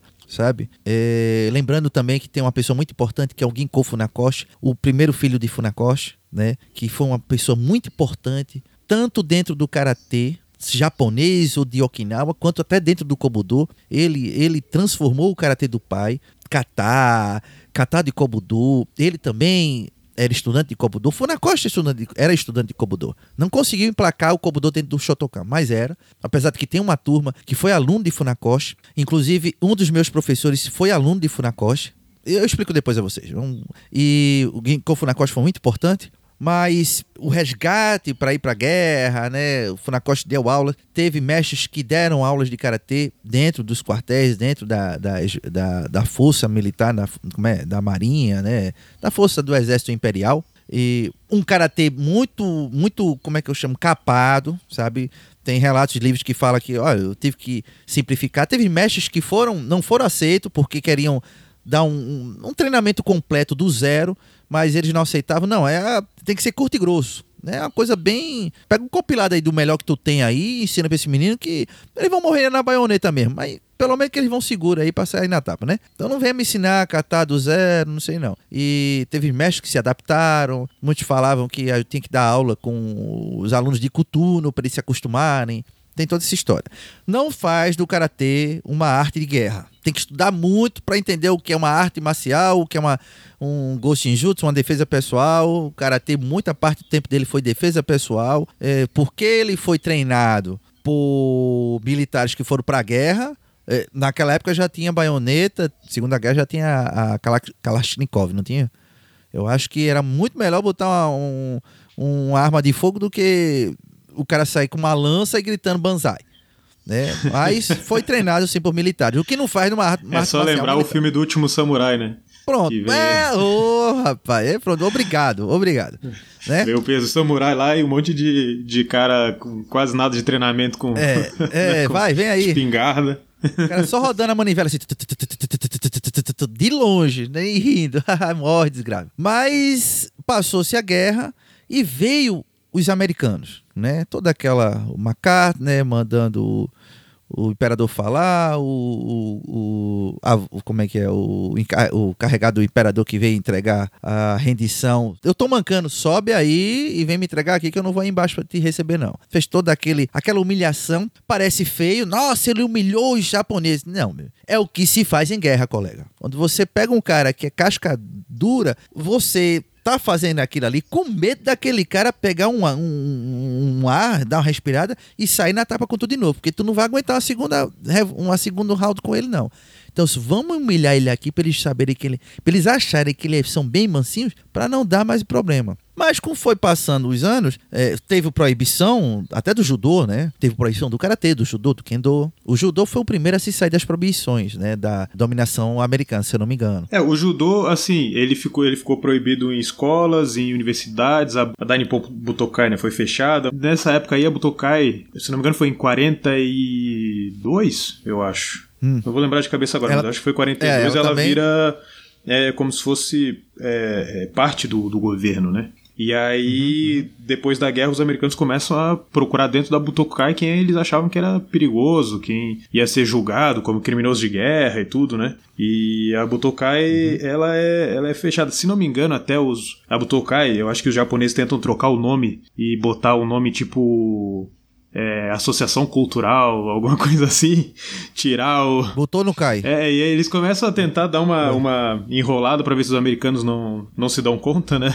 Não presta Mas atenção, claro que né? não, ia, não ia rolar, né? E aí, então, tudo é meio fechado, mas a Kodokan. É, eu acho que a Kodokan ela meio que continua funcionando, assim, mal ou bem. Tanto é que em 1948. É, é, é por volta de 45, né? Que começa. 50, que, não? Enfim, encerra, né? O, 48, acho que. É, né, 45 é, 48, acaba, né? 48 tem o primeiro campeonato japonês de judô já. Sim, sim, é, sim. Quer dizer, o primeiro que é uma revitalização do campeonato que tinha antes da, do, da Segunda Guerra, né?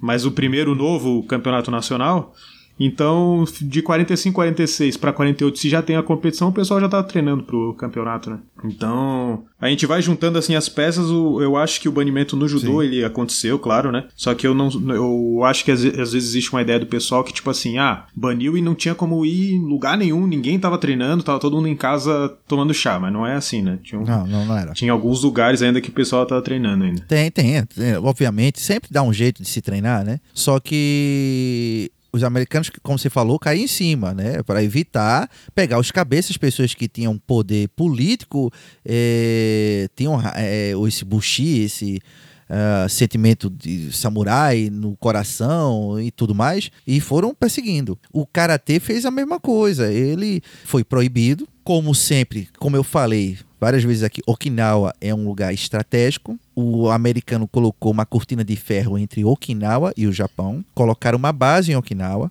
É um ponto estratégico, todo mundo quer. Inclusive, chegou um novo é, presidente americano agora, e no, dois dias depois que ele assumiu, veio um monte de avião já, chinês e navio para Taiwan e chegando perto de Okinawa. Todo mundo quer aquela área. Taiwan, Okinawa e Filipina, sabe? É, e os americanos sabiam disso, dominou Okinawa. Foi aí que veio o grande racha e a divisão, na minha opinião, baseado no que eu li, conversei e ouvi, entre o karatê dividindo ele entre karatê japonês e karatê de Okinawa. Por quê? Para você sair de Okinawa depois da dominação japonesa durante 27 anos, você tem que passar tudo por uma burocracia para ir até o Japão. Tanto que existia um passaporte para os okinawanos, né, o povo Tinan, e um passaporte diferente para os japoneses. Quebrou aquele link. Não se podia transitar facilmente entre Okinawa e o Japão. Então, os mestres que ficaram divididos, literalmente agora pelo mar, eles começaram a desenvolver-se de forma diferente. E ter mais liberdade, o pessoal do Japão, a criar mais coisas sem depender tanto do aval dos mestres. Funakoshi, ainda vivo, Ginkgo morreu, é, o filho dele morreu devido à guerra, segundo ele morreu de pneumonia, pneumonia ou tuberculose, se não me engano. Segundo a história, diz que ele se, ele se recusava a comer a ração americana. Então morreu fraco. É, foi uma, a gente perdeu muita coisa com a morte de Ginkgo Funakoshi. Mas Funakoshi estava meio que livre agora, sabe? Correspondência a tudo isso passava pelo crivo dos americanos, com medo de uma é, é insurreição por parte dos japoneses. Eles fizeram o imperador, Gustavo sabe, não é imperador, é uma tradução mais próxima que a gente tem da palavra é, que define o imperador japonês, mas ele é filho do, dos deuses. Ele é um semideus, ele é um Jesus Cristo, né? Ele é um Buda para o japonês. Fez aquele cara dizer: Eu não sou um semideus. Ou é um, um deus que ele falou? Enfim, é um semideus, ele falou. Eu não sou Hércules, pronto, ele disse. E fez muito feio ali o chorar. o imperador japonês ele é o cabeça do, do shintoísmo Sim, é- japonês. é por isso- da- do período Meiji, principalmente, né? Mas sempre foi, né? A, família O imperial. Shinto é uma, é, uma, é uma religião exclusiva do Japão, Sim. porque ela dá o poder ao imperador. Quando o budismo entrou aqui, foram caçados, queimaram. O, budi- o, budu- o budismo que existe no Japão é um budismo até diferente de todos que você vê em outros lugares. Porque ele teve que se espremer ali entre o shintoísmo, sabe? Para poder ser aceito. Senão era queimar, matar, para poder. Porque ele não reconhecia o imperador, tal como o shintoísmo reconhecia como um semideus. O cabeça, da, o deus principal do, do, do Japão. Que até hoje tem gente, dizem que tem gente que acredita. Eu não sei se é possível, não, né? Mas tem gente, tem gente que acredita. Agora imagina, vamos dizer, me desculpe o pessoal que é evangélico, mas imagina chegar o Império Romano e mandar Jesus Cristo dizer: diga que você não é o filho de Deus. E o cara, tá bom, não sou. Ah, cai por terra todo mundo. Foi o que aconteceu para os japoneses. O ódio, muita gente dizia que aquela voz que estava saindo no rádio não era do, do imperador. Nego não acreditava. Nego dizia que era só uma estratégia para depois o imperador voltava com seu poder e acabar com todos os, os Yankee, né? Acabar com todo mundo, com os americanos com a dominação. E os americanos ficavam nessa pressão ali dentro. Tá, eu tenho 2 metros de altura, o japonês tem 1,65. Mas ele tem uma lâmina ali de 1,80 né? Não 1,80 não, mas tem uma lâmina de 80 centímetros ali e a gente não consegue confiscar tudo. Então, foi pressionada a sociedade japonesa, teve essa pressão por parte americana. E não é errada, né? É guerra, né, bicho? É guerra, né? Errado é a bomba, mas aí tudo bem, aí é outra coisa. Então, houve essa separação no karatê japonês e o kara- entre o karatê, né, que estava no Japão e de Okinawa. E eles começaram a tomar caminho muito diferente, tanto nas decisões de competição, de organização, de graduação. Você vai ver que a graduação em Okinawa é diferente da graduação do, ja- do karatê no, no Japão. Até três anos atrás não existia décimo dan no Japão, no karatê do Japão. As Olimpíadas deu um- uma, um, um- uma- colocou uma cola entre o karatê de Okinawa e o karatê do Japão de novo, sabe? E começou a aparecer em, associações é, renomadas de karatê no Japão, começou a aparecer décimo dan. Inclusive o meu sensei é décimo dan. Ele pegou ano retrasado, em 2019, né? Pegou décimo dan, sensei Wake da JKA, a primeira associação de karatê é, do Japão e a primeira a ser reconhecida pelo Ministério de Educação, fundada a pedido de Funakoshi, com aval de Funakoshi, hoje tem décimo dan. Mas ela passou 60 anos sem ter um décimo dan, com respeito a Funakoshi Sensei. Né?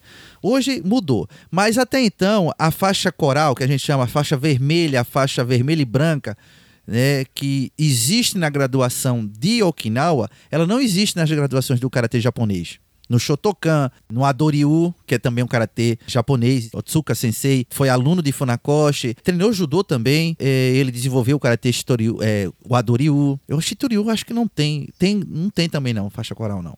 Né? Já nos estilos de Okinawa, Goju-ryu, Uechi-ryu, tem outros estilos não conhecidos, né? Tem vários subestilos. Shorin, tem o Shorin Matsumura, tem o Shorin, me esqueci o nome dele agora. Estou me esquecendo de mu- muita gente, desculpem. Mas existem subestilos, né, dentro das organizações e usam graduações diferentes. Tudo isso foi tomando um rumo diferente. O próprio Kobudo no Japão, ele desapareceu. Não sei se é porque era com, com inchada com o pai e o pessoal não queria, ou justamente isso que o Gustavo falou, por a necessidade mais de uma arte de corpo a corpo, né, com, golpe, com golpes traumatizantes, eh, do que a necessidade de um com armas que já existia. Mas morreu e foi tomando um caminho diferente. Foi em 1947 foi fundada a Associação Japonesa de Karatê. Funakoshi viu a necessidade, mais uma vez Funakoshi aí, eh, viu a necessidade de criar-se instrutores formados em Karatê. Veja bem, gente, Funakoshi criou, segundo ele, acidentalmente um estilo, o Shotokan. No seu dojo que foi bombardeado, eu tive, eu tive no bairro, o bairro onde o dojo de Funakoshi Sensei existia, é um bairro que praticamente hoje é de onde nasceu o Shotokan. Que inclusive é onde existe a, a, a universidade que ele dava aulas, é Takushoku Daigaku. E um dojo de um sensei muito famoso, que é o Nakatatsuya, aquele cara lá do filme Kurobi. É também no bairro onde tinha um. Eu não me esqueci o nome agora. Do dojo de Funakoshi Sensei. Mas em- foi bombardeado, foi sem Funakoshi que acidentalmente criou um estilo. Só que a Associação de Karatê, JKA, Japan Karate Association, NKK, Nihon Karate Kyokai, ela não tem a palavra Shotokan. Não sei se vocês notaram. Porque aquilo ali era uma associação um, para se é, desenvolver instrutores de karatê em geral. Não existia estilos. A ideia primordial era todos os estilos e ter um, um, um órgão para treiná-los e para mandar eles para divulgar o karatê de forma real, com o espírito do Budô, é, a filosofia do Do, do karatê Do. Já tinha passado a ser chamado karatê Do, né? É, em 1938 teve uma reunião de grandes mestres. Se quiserem, tem um link aí de toda a matéria que a gente fez no nosso site, que decidiram trocar. Tem a pauta da, reuni da reunião, tem todas as falas dos mestres na reunião, a gente traduziu, o Tudinho tá lá, né? É, já usava o nome Karatê Do, e Funakoshi, é, ele tinha feito o pedido, pelo que dizem, né? E eles já decidiram, né? É uma coisa. Ah, posso abrir um parênteses rapidinho, Gustavo? Sim, claro. Isso foi muito importante para a aceitação dos japoneses, do karatê, por parte dos japoneses, porque colocar o nome Mãos da China seria horrível. E Funakoshi estava trabalhando nisso. E, e um dos principais jornais impressos de Okinawa que ele hoje está com 110 anos, e o fundador dele foi o terceiro filho do último rei de Ryukyu, né, antes da dominação japonesa, eles decidiram, o jornal decidiu a trabalhar, para você ver como estava sendo feito o trabalho de ligação entre Okinawa e o Japão. Eles disseram, vou fazer uma reunião. O jornal é que decidiu, a direção do jornal decidiu fazer uma reunião com os principais mestres de karatê de Okinawa para definir como seria melhor chamar a arte marcial Toji, a, o Kenpo, Ryukyu Kenpo, para se falar no Japão, no território japonês. Porque diziam, não, chamam de Kenpo, chamam de Jujutsu Ryukyu. Vamos dar um nome que não seja ruim pra lá, que a gente não seja escorrachado por ter sido vassalo de chineses. Vamos dar um nome. Então, mestres tem lá toda a, a história, todas as falas, que foi registrada em pauta, né? Eles decidiram colocar o nome Karate Do. E Funakoshi já estava usando isso. Ele não inventou, isso já tinha outro mestre, já estava usando há muito tempo, há mais de 10, há 10 anos antes dessa reunião. Ele fala na reunião que ele estava usando, mas o Funakoshi já estava pensando nisso. Então, ele queria queria criar uma associação que mostrasse, era um homem muito religioso e mostrasse o caminho do Do de forma é, certa, porque tinha muita gente aprendendo o karatê por conta do movimento nos dojos da guerra, inclusive também estrangeiros que tiravam um serviço lá, aprendiam e iam para seus países de origem ou sua cidade de origem e começava a dar aula de karatê de todo jeito. É só você abrir aí no YouTube e colocar karatê no, em, nos Estados Unidos que você vai ver cada coisa bizarra, absurda. Essa reunião ela foi também para falar sobre aquele assunto do kanji do, do kará, no caso, sim, que sim. vinha do chinês, que significava sim. China, né? Pra, na verdade, é, vazio, né? Na verdade, não significa China. É, o cara também seria de só de Tang. Sim, Tang. Significava uma dinastia chinesa. Isso, né? Obviamente. Isso se, se referia à China, né? É, sim, com certeza. É porque às vezes se faz a referência, como acho que você até falou isso mais cedo, né, no, quando a gente tá, no, quando a gente tava falando antes que o China é, chama é. Chugoku, né, em japonês. E aí, é, é realmente, japonês, realmente né? às vezes se fala, ó, karatê, que aí era o kanji de China e foi para quando se fala isso, né? Aí a pessoa fala, pô, mas peraí, mas o kanji de China não é, não é É, é. Ah, primeiro tem que explicar ao pessoal, os ouvintes, que kanji, o ideograma japonês, ele tem pelo menos três formas diferentes de falar. Ele tem o mesmo significado, mas dependendo do outro kanji que acompanha ele, ele muda a pronúncia. O kanji de que se referia à dinastia chinesa, que é o cara, né? Ele é diferente do cara de vazio tem as mesmas pronúncias, é que nem manga. Manga de camisa e, e, e manga fruta, sabe? É a mesma pronúncia, só que são coisas diferentes, né? Então, para não perder a pronúncia que já estava no, no, ouvido do, da população, do popular, estava né? no dito popular, vamos pegar, vamos continuar falando karatê, mas na hora de escrever, vamos colocar o cara de sora, de vazio é, referido-se ao vazio da intenção, ao, a religio, ao lado religioso e filosófico da coisa, né? E o do, sim, agora lembrei, o quarto item que era necessário para você ser reconhecido como é, Budô pela Dai Nippon Butokukai era o sufixo do. Eles exigiam isso. E o, o do foi uma determinação da Butokukai. É, inclusive, você que morou aqui, o cara de karatê mãos chinesas, ou mão de tang, é o mesmo de karage. Sabe karage? Aquele franguinho? Sim, sim. É, é uma especiaria chinesa. que usa o nome da dinastia Tang. Eu tenho um livro aqui que é de um historiador que chama Allen Gutman, que chama hum. é, Uma História do Esporte Japonês, é, traduzindo para o português, né? O, o livro é em inglês. Em que ele conta que no caso do Funakoshi, né? É uma versão que eu tenho aqui, né? Certo. No caso do Funakoshi, quem fez a substituição, na verdade, foram alunos dele na Universidade de Keio, que ele estava dando aula na Universidade de Keio, na Universidade de ah. Tóquio, na Universidade Imperial de Tóquio, enfim, ele dava aula em algumas universidades, né? E aí esses alunos tiveram uma conheceram lá um, um monge budista, né? E que falou sobre o vazio, não sei o que lá. E aí eles voltaram querendo já mudar o nome e que inicialmente o Funakoshi não, vamos dizer assim, não estava muito afeito, mas depois ele meio que teve que, que concordar, né? Essa é uma versão que tem nesse livro. É, é, é, infelizmente tem versões de muitas coisas. Tem a versão, tem essa versão do livro, eu não conhecia, né? Eu tenho aqui, essa aqui dá para mostrar porque é o Ryukyu Kenpo, o jornal de Ryukyu, que escreve ela. Foi ele que fez, que criou a reunião. Foi ele que é, reunir os mestres para determinar isso. Mas pode ser também que os alunos tenham ajudado em pensar numa forma, né? Só que fala nessa pauta, pauta da reunião, que mestres já usavam o nome antes. Inclusive já teve até uma briga no Facebook que o cara falou: Não, você tá doido, foi na costa usou. Disse, não, já tinha mestre aqui usando.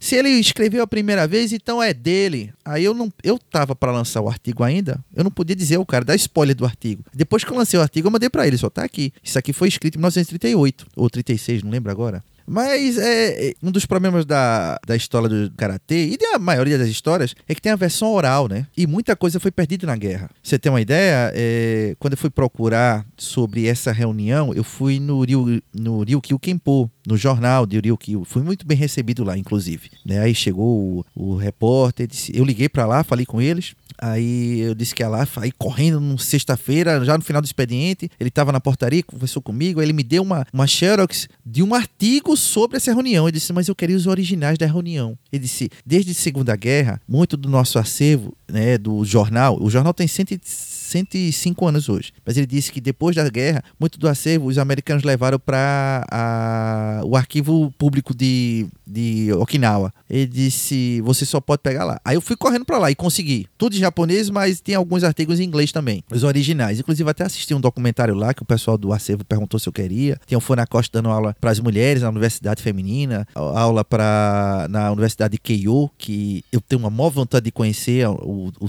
o clube de karatê da universidade, que tem ainda tem muito do karatê de Funakoshi. Inclusive, muitos dos kata treinados lá é de uma versão ainda antiga que Funakoshi dava aula. A JK ela fez uma renovação também no que foi passando o tempo em alguns kata, né?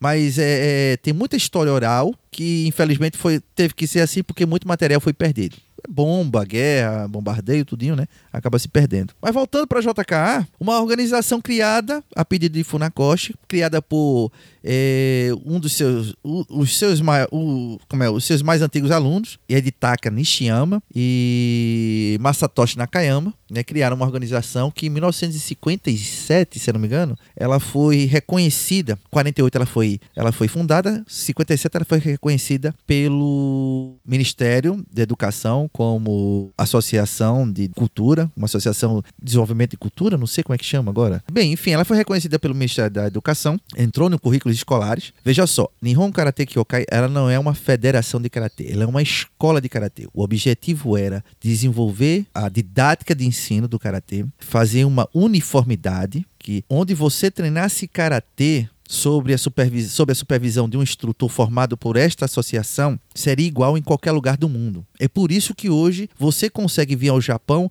não falar nada de japonês, mas consegue acompanhar uma aula de karatê, porque ela é uniforme, ela é igual à aula de outros de outras dojo de Shotokan, né, hoje, mundo afora. E, é, graças a essa associação, graças a esse projeto de Funakoshi e seus alunos, né? Aí eu já não sei se tinha o aval dos mestres de Okinawa, já não tinha uma, já tinha um, tinham cortado meio o link aí. Mas é, o Adoryu, o Shitoryu também faziam parte da associação na época. Tinha gente desses estilos que treinavam. Depois eles decidiram fazer suas próprias organizações e desenvolver o karatê por suas partes. Mas a começo era para todos os estilos de karatê. E os que iam se formando num curso de instrutores é, da Nihon Karate Kyokai iam sendo mandados para outros países ou para outras regiões para ensinar karatê e uniformizar o karatê. É, no Brasil chegou Okuda Sensei, nos, nos Estados Unidos tinha o Shiroma, não lembro agora Sensei, depois foi é, Nishiyama Sensei, e assim foi. Foi um trabalho maravilhoso, tanto que ele foi copiado por outras organizações. As formas de treinamento de Kihon, Kata e Kumite, desenvolvidas por Funakoshi, depois por, é, aprimoradas por é, Ginko Funakoshi, seu filho, por Nakayama e Nishiyama, ela foi copiada por outros estilos de karatê. Antigamente não se existia é, essa forma de treinamento. Era mais parecido com o estilo de, de Okinawa, que era um kata e aplicação de kata. E até hoje é assim. Eu adoro essa forma de treinar karatê, sabe? Só que para o pessoal mais novo, eles querem lutar, eles querem bater um no outro, né? não tenho mais essa idade, não. Tá doendo tudo aqui. Imagina batendo. Eu parado dói, imagina batendo.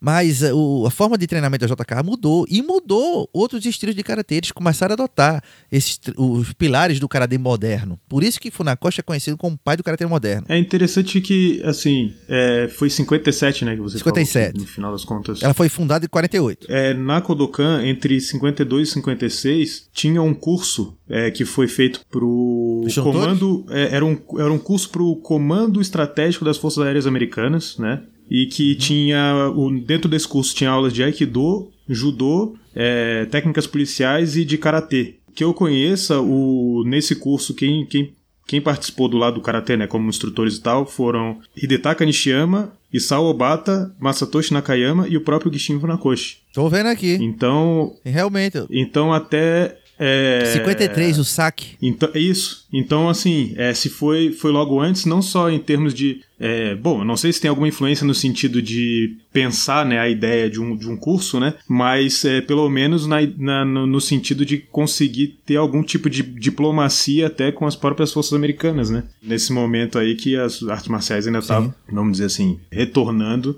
no pós-guerra, uhum. né? Eu quero fazer uma correção. Eu disse que Shiroma Sensei era um, tinha representante da JK no, nos Estados Unidos. Eu errei. Shiroma é, é o sensei de um amigo meu, Jonas, que mora nos Estados Unidos. Okazaki Sensei foi o responsável pela entrada do karatê nos Estados Unidos. Depois veio o Nishiyama Sensei. É, eu acredito, eu tô vendo aqui, em 1953, a introdução oficial do judô karatê nos Estados Unidos da América, através da primeira demonstração efetuada sob auspícios do Comando Aéreo Estratégico. Isso. Isso aqui. Fizeram é uma época nos Estados Unidos, fizeram na Kodokan. Era um programa, vamos dizer assim, que os americanos criaram, né? Entre aspas. É uma história comprida, né? Eu não vou entrar no, no, nos pormenores, mas enfim. É um programa que existiu por um, por um certo período aí, né? E que no Japão, no caso, né? Tiveram essas aulas colocando, tem até vídeo no YouTube pra quem quiser assistir tudo, né? Que é, são vídeos curtos, né? Mas mas ainda tem. Legal, vou procurar, não conhecia. Agora imagina o seguinte, é muito legal, muito bom. Agora imagina que voltamos nos dias de hoje, vamos fazer um, um, um exercício aqui. Nos dias de hoje, os americanos que participaram da guerra, você sabe que muitos não tiveram muitos futuros, né? Eram respeitados pela sociedade, mas não tinham muito futuro. Né? Problemas também de com depressão, alcoolismo, eh, vícios e etc e tal. Aí você passa por um curso com mestre de artes marciais ocident orientais, né? É, no Japão e volta para casa, não te dá assim, no desespero, tu não dá vontade de dar aula de qualquer jeito de uma coisa que tu estudou por uma semana, um mês, não? Com certeza. Não, e eles ganhavam o certificado, né? Tem isso.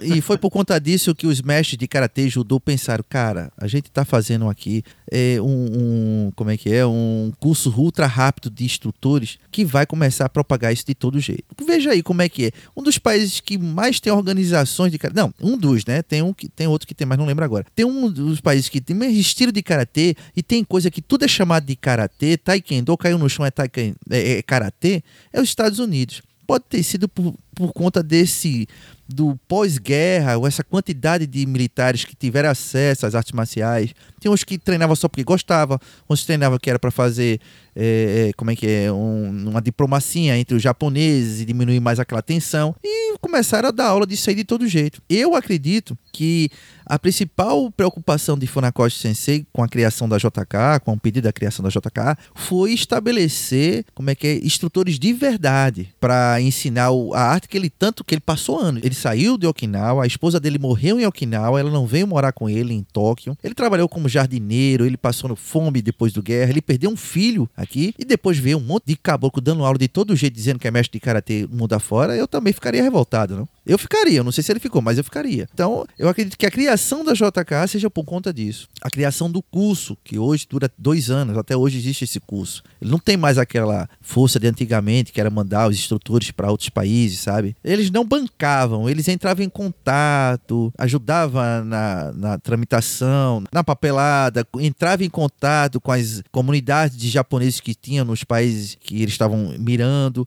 para que ele, o instrutor fosse aceito por algum já praticante de karatê lá, sabe? Aconteceu no Brasil. Poucos países não tiveram esse tipo de oportunidade, tipo a África do Sul, por conta do apartheid. Não entrou japonês lá.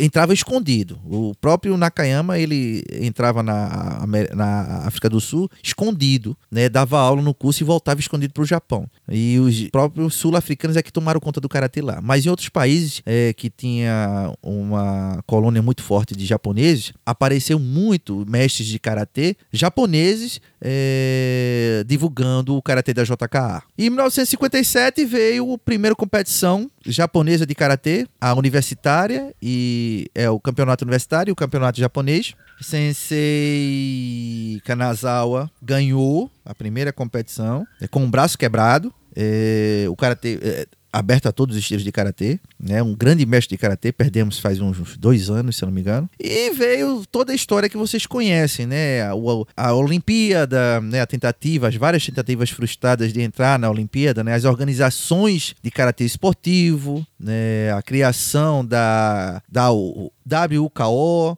a, ITK, a IAKF, a pessoa de Nishiyama Sensei, é, ele criou a IAKF, né? A UCO foi o pessoal da Europa, eu não lembro, eu não sei quem é o fundador, nunca estudei essa parte. Depois a, a dissolução dessas duas organizações para criar uma só, para convencer o Comitê Olímpico ao Karatê se tornar um esporte olímpico, a briga entre as organizações para ver quem entrava, o coronavírus que atrapalhou as Olimpíadas de 2020, onde seria a primeira participação do Karatê numa Olimpíada que foi para 21, que parece que também vai ser cancelada, tá sabendo dessa, né?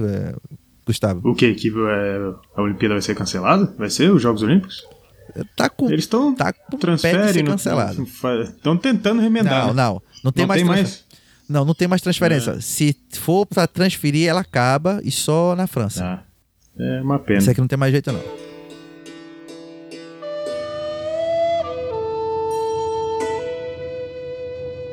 nas competições de karatê pode entrar, quer dizer, entram é, praticantes dos vários estilos de karatê. Então, é como é que como é que formulou então uma, vamos dizer, porque existem diferenças entre os estilos. Como é que se configurou essa essa formulação de um, vamos dizer, de uma federação, de uma de uma formatação de campeonato em que é, todos conseguem interagir. Então, ou seja, porque, por exemplo, existe, eu não sei se a parte de kata também é, é os vários estilos, né? Mas aí é, uma, uma pessoa vai lá e apresenta um kata do estilo próprio dela, como é que funcionaria um julgamento nesse sentido? Ou, ou esse, essa possibilidade de entrar gente de todos os estilos entra só na parte de luta, porque querendo ou não também, aí eu já estou estendendo a pergunta, mas é, quando você formata, querendo ou não, uma, uma, uma regra de luta, né? O jeito dos atletas lutar acaba sendo muito influenciado pela própria regra, né? O que, que a regra. Regra de é, competição. E aí isso também não chega a desconfigurar um pouco as, as características particulares de cada estilo? Como é que funciona essa forma de tentar colocar todos estilos diferentes numa mesma, numa mesma competição, no mesmo formato competitivo? Olha, as competições são divididas em kata e comitê, né? Dali vem o comitê equipe, kata equipe comitê que foi criado na, pelas mãos de Funacoste e desenvolvido dentro da JK. Não existia isso antes, como eu falei. Né? Existem tentativas também de competições, de treinamento de comitê. O Ken, o Mambumi Sensei no Shitoryu usava até protetores de beisebol para se treinar comitê, sabe? Lembra muito o mestre Sensei Miyagi no Karate Kid 1, quando o Miyagi tá treinando soco, como é o Daniel San treinando soco no peito dele, ele tá com a máscara de beisebol e um protetor de beisebol. Aquilo foi tentado. Até, até equipamento de Kendo foi tentado. Mas foi desenvolvido o comitê. É, para participar de competições,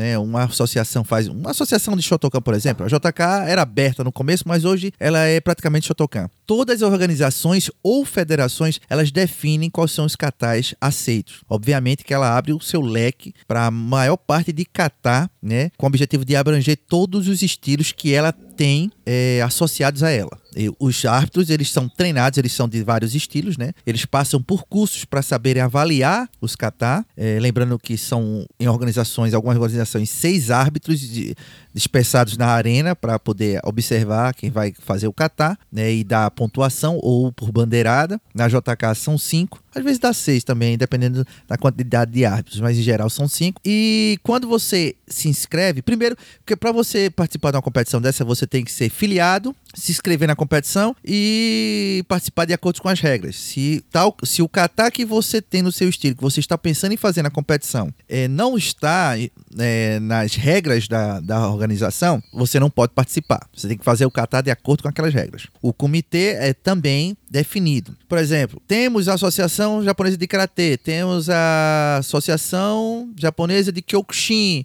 Kyokushinkai, Kyokushin tem a de Goju-Ryu, tem um estilo de karatê japonês, puramente japonês, que é o, é o Gensei Ryu, muito interessante. É, tem Kobudo nele, muito interessante o estilo. Procure Gensei Ryu aí no YouTube, né? E um abraço para Ceci Antônio, que é o representante do, do sétimo dan formado no Japão aqui e dá aulas no Pará. E tem regras diferentes. Todas essas organizações, elas são filiadas a uma federação única de karatê no Japão, que é a JKF. Ela é representante da WKF, a World Karate Karate Federation. Meu, meu inglês é bom, meu inglês é, é the best. E para você participar dos jogos universitários, né, para participar das Olimpíadas, você está, tem que estar filiado à JKF, a, a federação e não a associação, a federação uma federação, um órgão esportivo, que ele tem várias regras definidas. O Kyokushin pode participar desde que ele não use a regra dele no seu estilo de comitê. Como eu te falei aqui no começo, tem organizações de karatê de Okinawa que ela participa. Tem dojos que participam tanto de competições de Kyokushin, onde você tem que nocautear adversário, quanto nas regras da JKF que elas têm que pontuar. Ela tem que bater de forma a mostrar o, a técnica de karatê como se fosse num fundamento treinado dentro do dojo, de forma que bata, é, mostre potência, mas que não machuque né, ao ponto de deixar é, alguma lesão grave no, no, no adversário. Né? É, o ruim é que é subjetivo esse tipo de competição que a gente chama de competição de semicontato. No caso do Kyokushin é a competição de contato. É subjetiva de semicontato, dá muito problema. Mas o que vai passando, o tempo que vai passando, eles estão melhorando as formas de avaliação. Mas é sim possível, desde que você siga toda a organização, toda a federação, né, ou organização que também promove competições, ela tem as suas regras definidas de como deve se pontuar, qual é o kata aceito, né? É, qual vestimenta e se você está afiliado. Quanto a isso, não tem problema de que estilo você for. Desde que você passe por esse crivo aí, não tem problema nenhum. Foi a forma que eles encontraram de unificar o karatê em uma um evento esportivo, uma modalidade esportiva, a fim de é, como é, ir para as Olimpíadas, Jogos Olímpicos, universitários, etc. e tal. Mas então esse, é, a elaboração desse formato foi uma coisa que foi se desenvolvendo ao longo do tempo, então? Na, não, na, na primeira competição é, japonesa de karatê já tinha as regras definidas, né? Só que com o passar do tempo elas foram é, modificando. Por exemplo, a arena ela tinha. A arena, a arena, definida pela JK é 8 metros quadrados, onde está distribuído quatro árbitros laterais em cada. Feito o judô, né? O judô é assim também, né? E um central. Já a JKF, né? A World, a World Karate Federation, ela define que a área de luta são de 10 metros. Já houve modificação, desde 57 para cá já houve modificação. E, e nesses últimos 10 anos eu acompanhei várias modificações, é, não muito dentro de organizações organizações tradicionais, escolas de karatê como JKS, JKA, Gojukai, mas na fede nas federações é, as, as mudanças foram mais drásticas. Mas existe sim. É, uma hora o kata é aceito de um jeito, outra hora tem um mestre e muda um pouco. Não, a gente tem um entendimento que esse kata mudou a aplicação dele e é melhor fazer desse jeito. Aí é refeito os livros ou começa a dar cursos com a modificação do kata, mas elas são essas modificações no comitê e no kata dentro das escolas de karatê são bem lentas de acontecer. Nas federações são mais bruscas.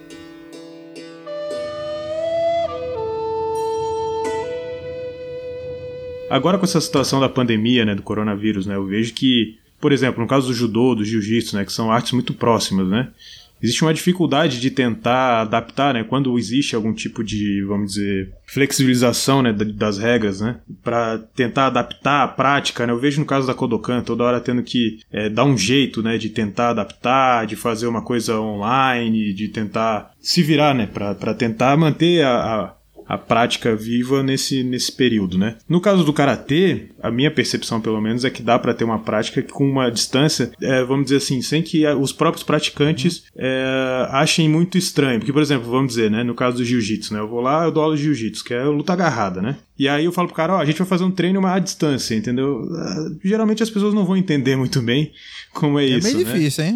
Eu vamos dizer, ah, vou colocar aqui uma parte mais de defesa pessoal do jiu-jitsu, sei lá, e, mas é, mais difícil, eu acho, da, do, dos, dos próprios praticantes entenderem, né? Como é que tem sido esse, essa época de, de coronavírus aí no, pro karatê aí no Japão? A prática, assim, o coronavírus no Japão, ele tá. A gente tá no, na primeira onda praticamente. Só que ainda não é tão forte. É preocupante pra gente, mas se comparado a gente que digo quem está aqui no Japão, mas se comparado a outros países, ela é quase nada, sabe? Continua o pessoal treinando. Tem uns dojos que uh, o governo pede para fechar um, um, duas semanas, aí fecha, depois ele volta. O que estão fazendo é aumentando o número de treinamentos no dojo principal, nos rombo dojo, né? Aumentando as horários de treinamento e diminuindo as turmas. Assim, tem um horário de duas horas e tem dez pessoas treinando, que são os, o treinamento faixa preta. Então estão colocando cinco e cinco e um, e um treino de uma hora só. Tem dojo que fechou em áreas mais, mais é, onde o, o, coronavírus pegou mais forte, mas o Budokans você pode, o Budokan, né? Você pode alugar. O pessoal continua treinando, a verdade é essa. Estão usando máscara, evitando o contato, evitando o comitê, evitando o Yakuso comitê. O karatê tem um, uma coisa boa nesse, nessa atual situação que a gente se encontra, que é o,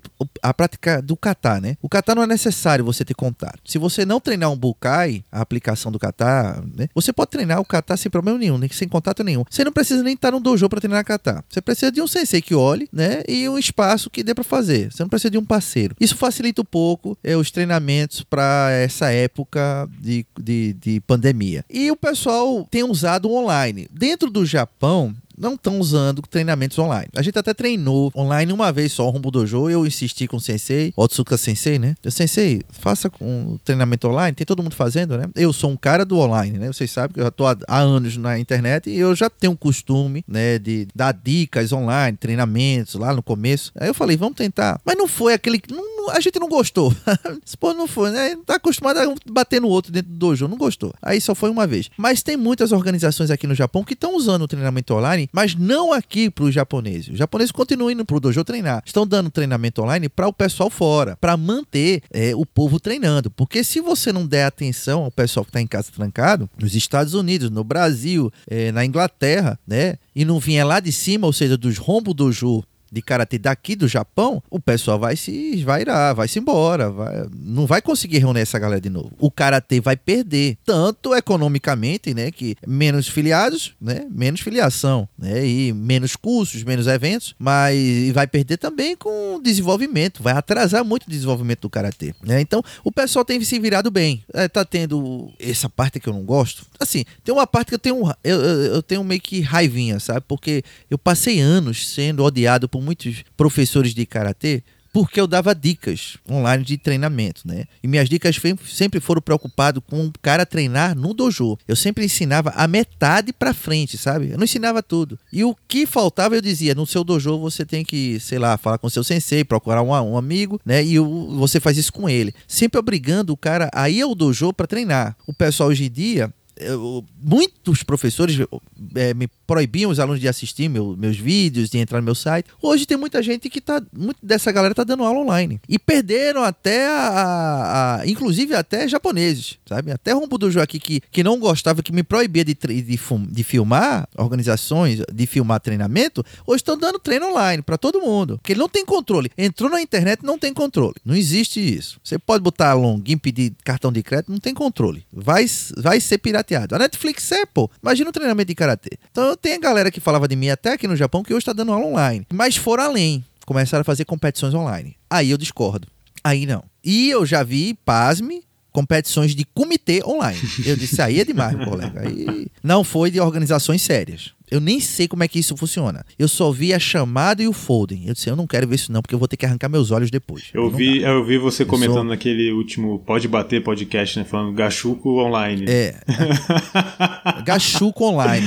Aqui eu vou dizer, gente, gachuco um pessoal da karatê tradicional de, do Brasil dizia que gachuco é a tradução para sofrer junto. Não, colega. Gachuco é acampamento de treinamento. É quando o pessoal aqui dos, dos clubes de karatê, clube que eu falo é clube de escola, sabe? Os estudantes treinam karatê no, no, na, dentro da escola, eles, ou karatê, ou voleibol, ou futebol, né? Tem várias disciplinas esportivas. Ele, final de semana eles pegam, os professores pegam várias escolas, alugam um lugar de acampamento minha filha mesmo vai. E passam dois, três dias lá é, treinando, estudando e, e, e, conversando. Mas treinando de se matar. Você vê um menino treinar. Tu sabe, né, Gustavo? Você vê um menino treinar karatê aqui ou judô, são quatro horas todos os dias, de segunda a domingo, dentro da escola. Então, gachuco quer dizer treina, é, acampamento e treinamento. Aí, nego tá fazendo acampamento e treinamento online. É, fala sério, Gustavo. Não é o mesmo que fazer pescaria online, não.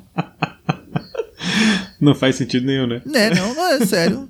Eu fiquei assim, eu, eu não tem sentido. Faz um curso online de karatê, né? Mas não tem sentido, enfim, né? Aí o pessoal tem gente perdendo a estribeira. Mas como é tudo feito nas coxas, né? Tudo na carreira, tudo no correria, né? Vai sair besteira mesmo. Mas eu acredito, eu tenho esperança que lá na frente, depois dessa pandemia, isso vai dar um novo segmento, sabe? De treinamento. Vai diminuir um pouco é, essa distância que a gente tem uhum. geográfica, né? né? Inclusive, Paulo Afonso Sensei, um dos primeiros karatecas do Shotokan a entrar no mundo MMA, eu fiz uma entrevista com ele, ele disse, Pinto, continue, porque eu conheci vários meninos que moram lá naqueles, naquelas ilhazinhas no perdido no, na Amazônia, no, no Pará, que quando eu cheguei lá para dar aula a eles, a eles, eles estavam com o celularzinho mostrando um vídeo seu, eles aprendendo karatê por você. Esse mas você o karatê não, não se preocupe. Quando eu cheguei lá, os meninos felizes porque já sabiam alguma coisa por causa por sua causa. Isso me deixou feliz pra caramba, sabe? Uhum. Mas eu ainda acho errado. Né? Tem cara aí que se desmestre de karatê antigo e o filho da mãe fez exame de faixa preta por Skype. Uhum. Me explica isso. E tá, ele fez exame de Shotokan pelo Skype e tá dando curso mundo aí, país afora é, de karatê antigo, que, de karatê antigo de, de Okinawa eu não sei não, porque ele traduzia livro. Eu disse, caralho, que, que, como é que é isso? Esse é meu medo com essa febre do karatê online. Mas eu tenho esperança que isso vá dar algum fruto bom lá na frente sabe? É só o pessoal não ter muito ganância. É, eu sei que tem muita gente preocupada, pô, eu tenho que pagar meu aluguel, eu tenho que dar aula de algum jeito, eu tenho que manter meus alunos aqui de, de algum jeito, né? Mas vamos ter calma, né, gente? No Japão não tá passando essa preocupação toda não, porque a gente ainda continua trabalhando, né? Tem uns lugares que estão fechados, mas tem outros que não. O Japão não parou. Ele diminuiu o ritmo, o que não quer dizer muita coisa, né, Gustavo? Que,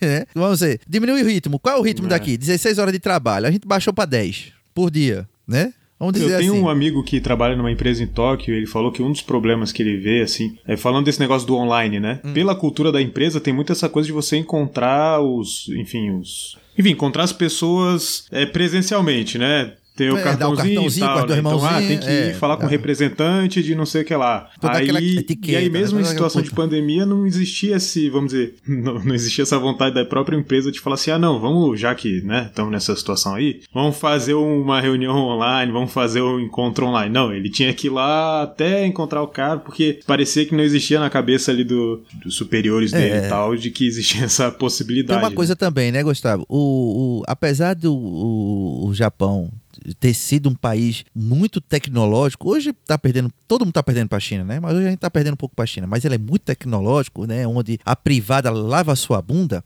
Literalmente, você sabe disso, os japoneses eles não gostam do mundo online. Uhum, é verdade. Você vai.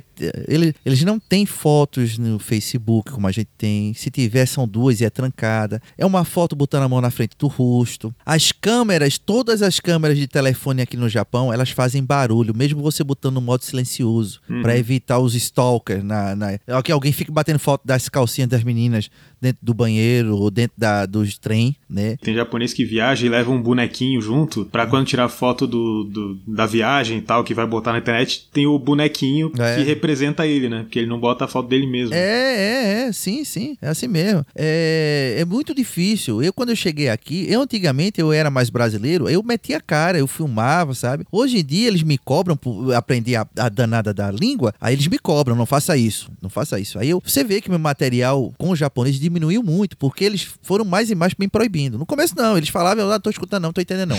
Metia coisa.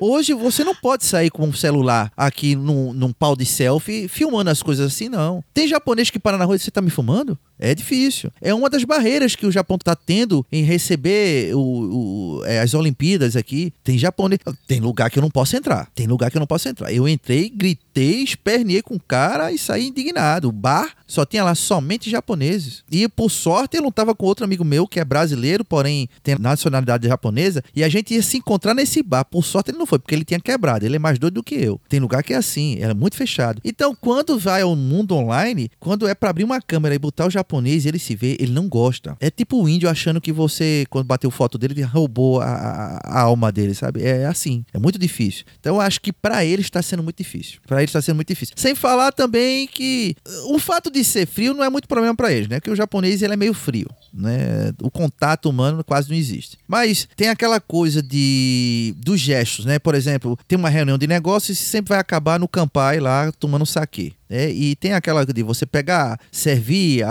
a- ao cara que você acabou de fazer o negócio, ou você servir o seu chefe, seu chefe lhe servir ou, é, na frente de todos os outros empregados, de- dando prestígio a você. Tem toda essa, como é que é, etiqueta da cultura japonesa que online não vai conseguir, né? O pessoal tá tentando se adaptar.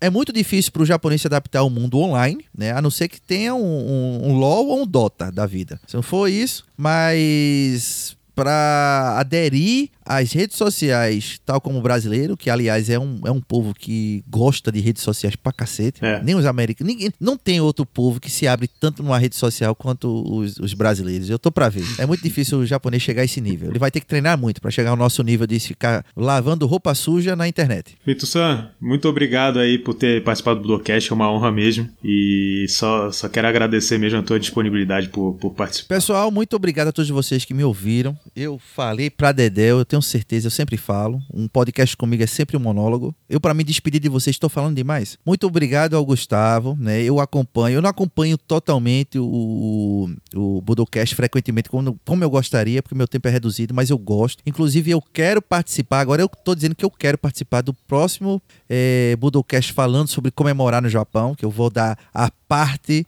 do imigrante japonês. Eu quero ver vocês chorando junto comigo. Tá fechado já, então. Tá fechado. Eu vou falar, nesse aí eu vou falar, viu? Eu vou trazer mais dois amigos meus que trabalham aqui comigo pra gente chorar todo mundo junto. né? E eu gosto, eu gosto, eu sempre quis que tivesse um podcast de artes marciais que quase não tem eh, na língua portuguesa. No Brasil, no Brasil. Tem uns que tentaram e não conseguiram. Quando eu vejo, eu dou o maior apoio. Inclusive, eu quero convidar o Gustavo a ter um cantinho dele lá no, no para eu divulgar os podcasts do Budocast lá no nosso site, se ele deixar. Pô, né? com certeza. Obviamente, com todos os links para o site dele, porque a ideia é só né, ter o pessoal é, é mostrar. A, a minha ideia, Gustavo, é mostrar ao, ao povo a realidade, como é que é. Você morou aqui, você sabe como é que é, né? Você estuda sobre os seus temas, sobre o jiu-jitsu, sobre o judô, e você mostra ao povo que não tem tanto aquele misticismo, e até existe alguns, mas mostrar, abrir o olho das pessoas, né? É, não, é, não é dizer que todo mundo é safado, mas assim, mostrar outra visão. Tem que ter muita maturidade, tem que ter muita responsabilidade, coisa que lá no começo eu não tive tanta, mas também é porque eu era o cara que estava abrindo o mato, né? Tava na foice lá, quando não tinha regras. A gente foi aprendendo com o tempo. Mas hoje está mais definidas as regras e eu acho que todos só têm a ganhar. Tanto a gente que estuda para fazer um programa. Eu estudei para fazer esse programa. Eu queria ter falado muito mais, mas aí ia dar cinco horas e não ia dar. É, acabar o Gustavo dormindo. A gente estuda, aprende, passa para vocês e vocês aprendem escutando. É maravilhoso. O podcast é maravilhoso e quando é de artes marciais é melhor ainda. Muito obrigado vocês, obrigado Gustavo e eu quero outra oportunidade aqui, hein? Quero várias, várias oportunidades. Quero aparecer. Eu não editando, eu fico todos os dias aqui. Se eu não editar, eu, eu fico vou aqui. convidar, hein? Obrigado, pessoal. Um abraço a todos vocês, hein? Os. Bom, então ficamos por aqui por mais um Budocast. Espero que vocês tenham gostado. Eu achei maravilhoso. É, Lembrem-se de se inscrever nas nossas redes sociais, no Instagram, no Twitter, Facebook, enfim. Então é isso, ficamos por aqui e até a próxima.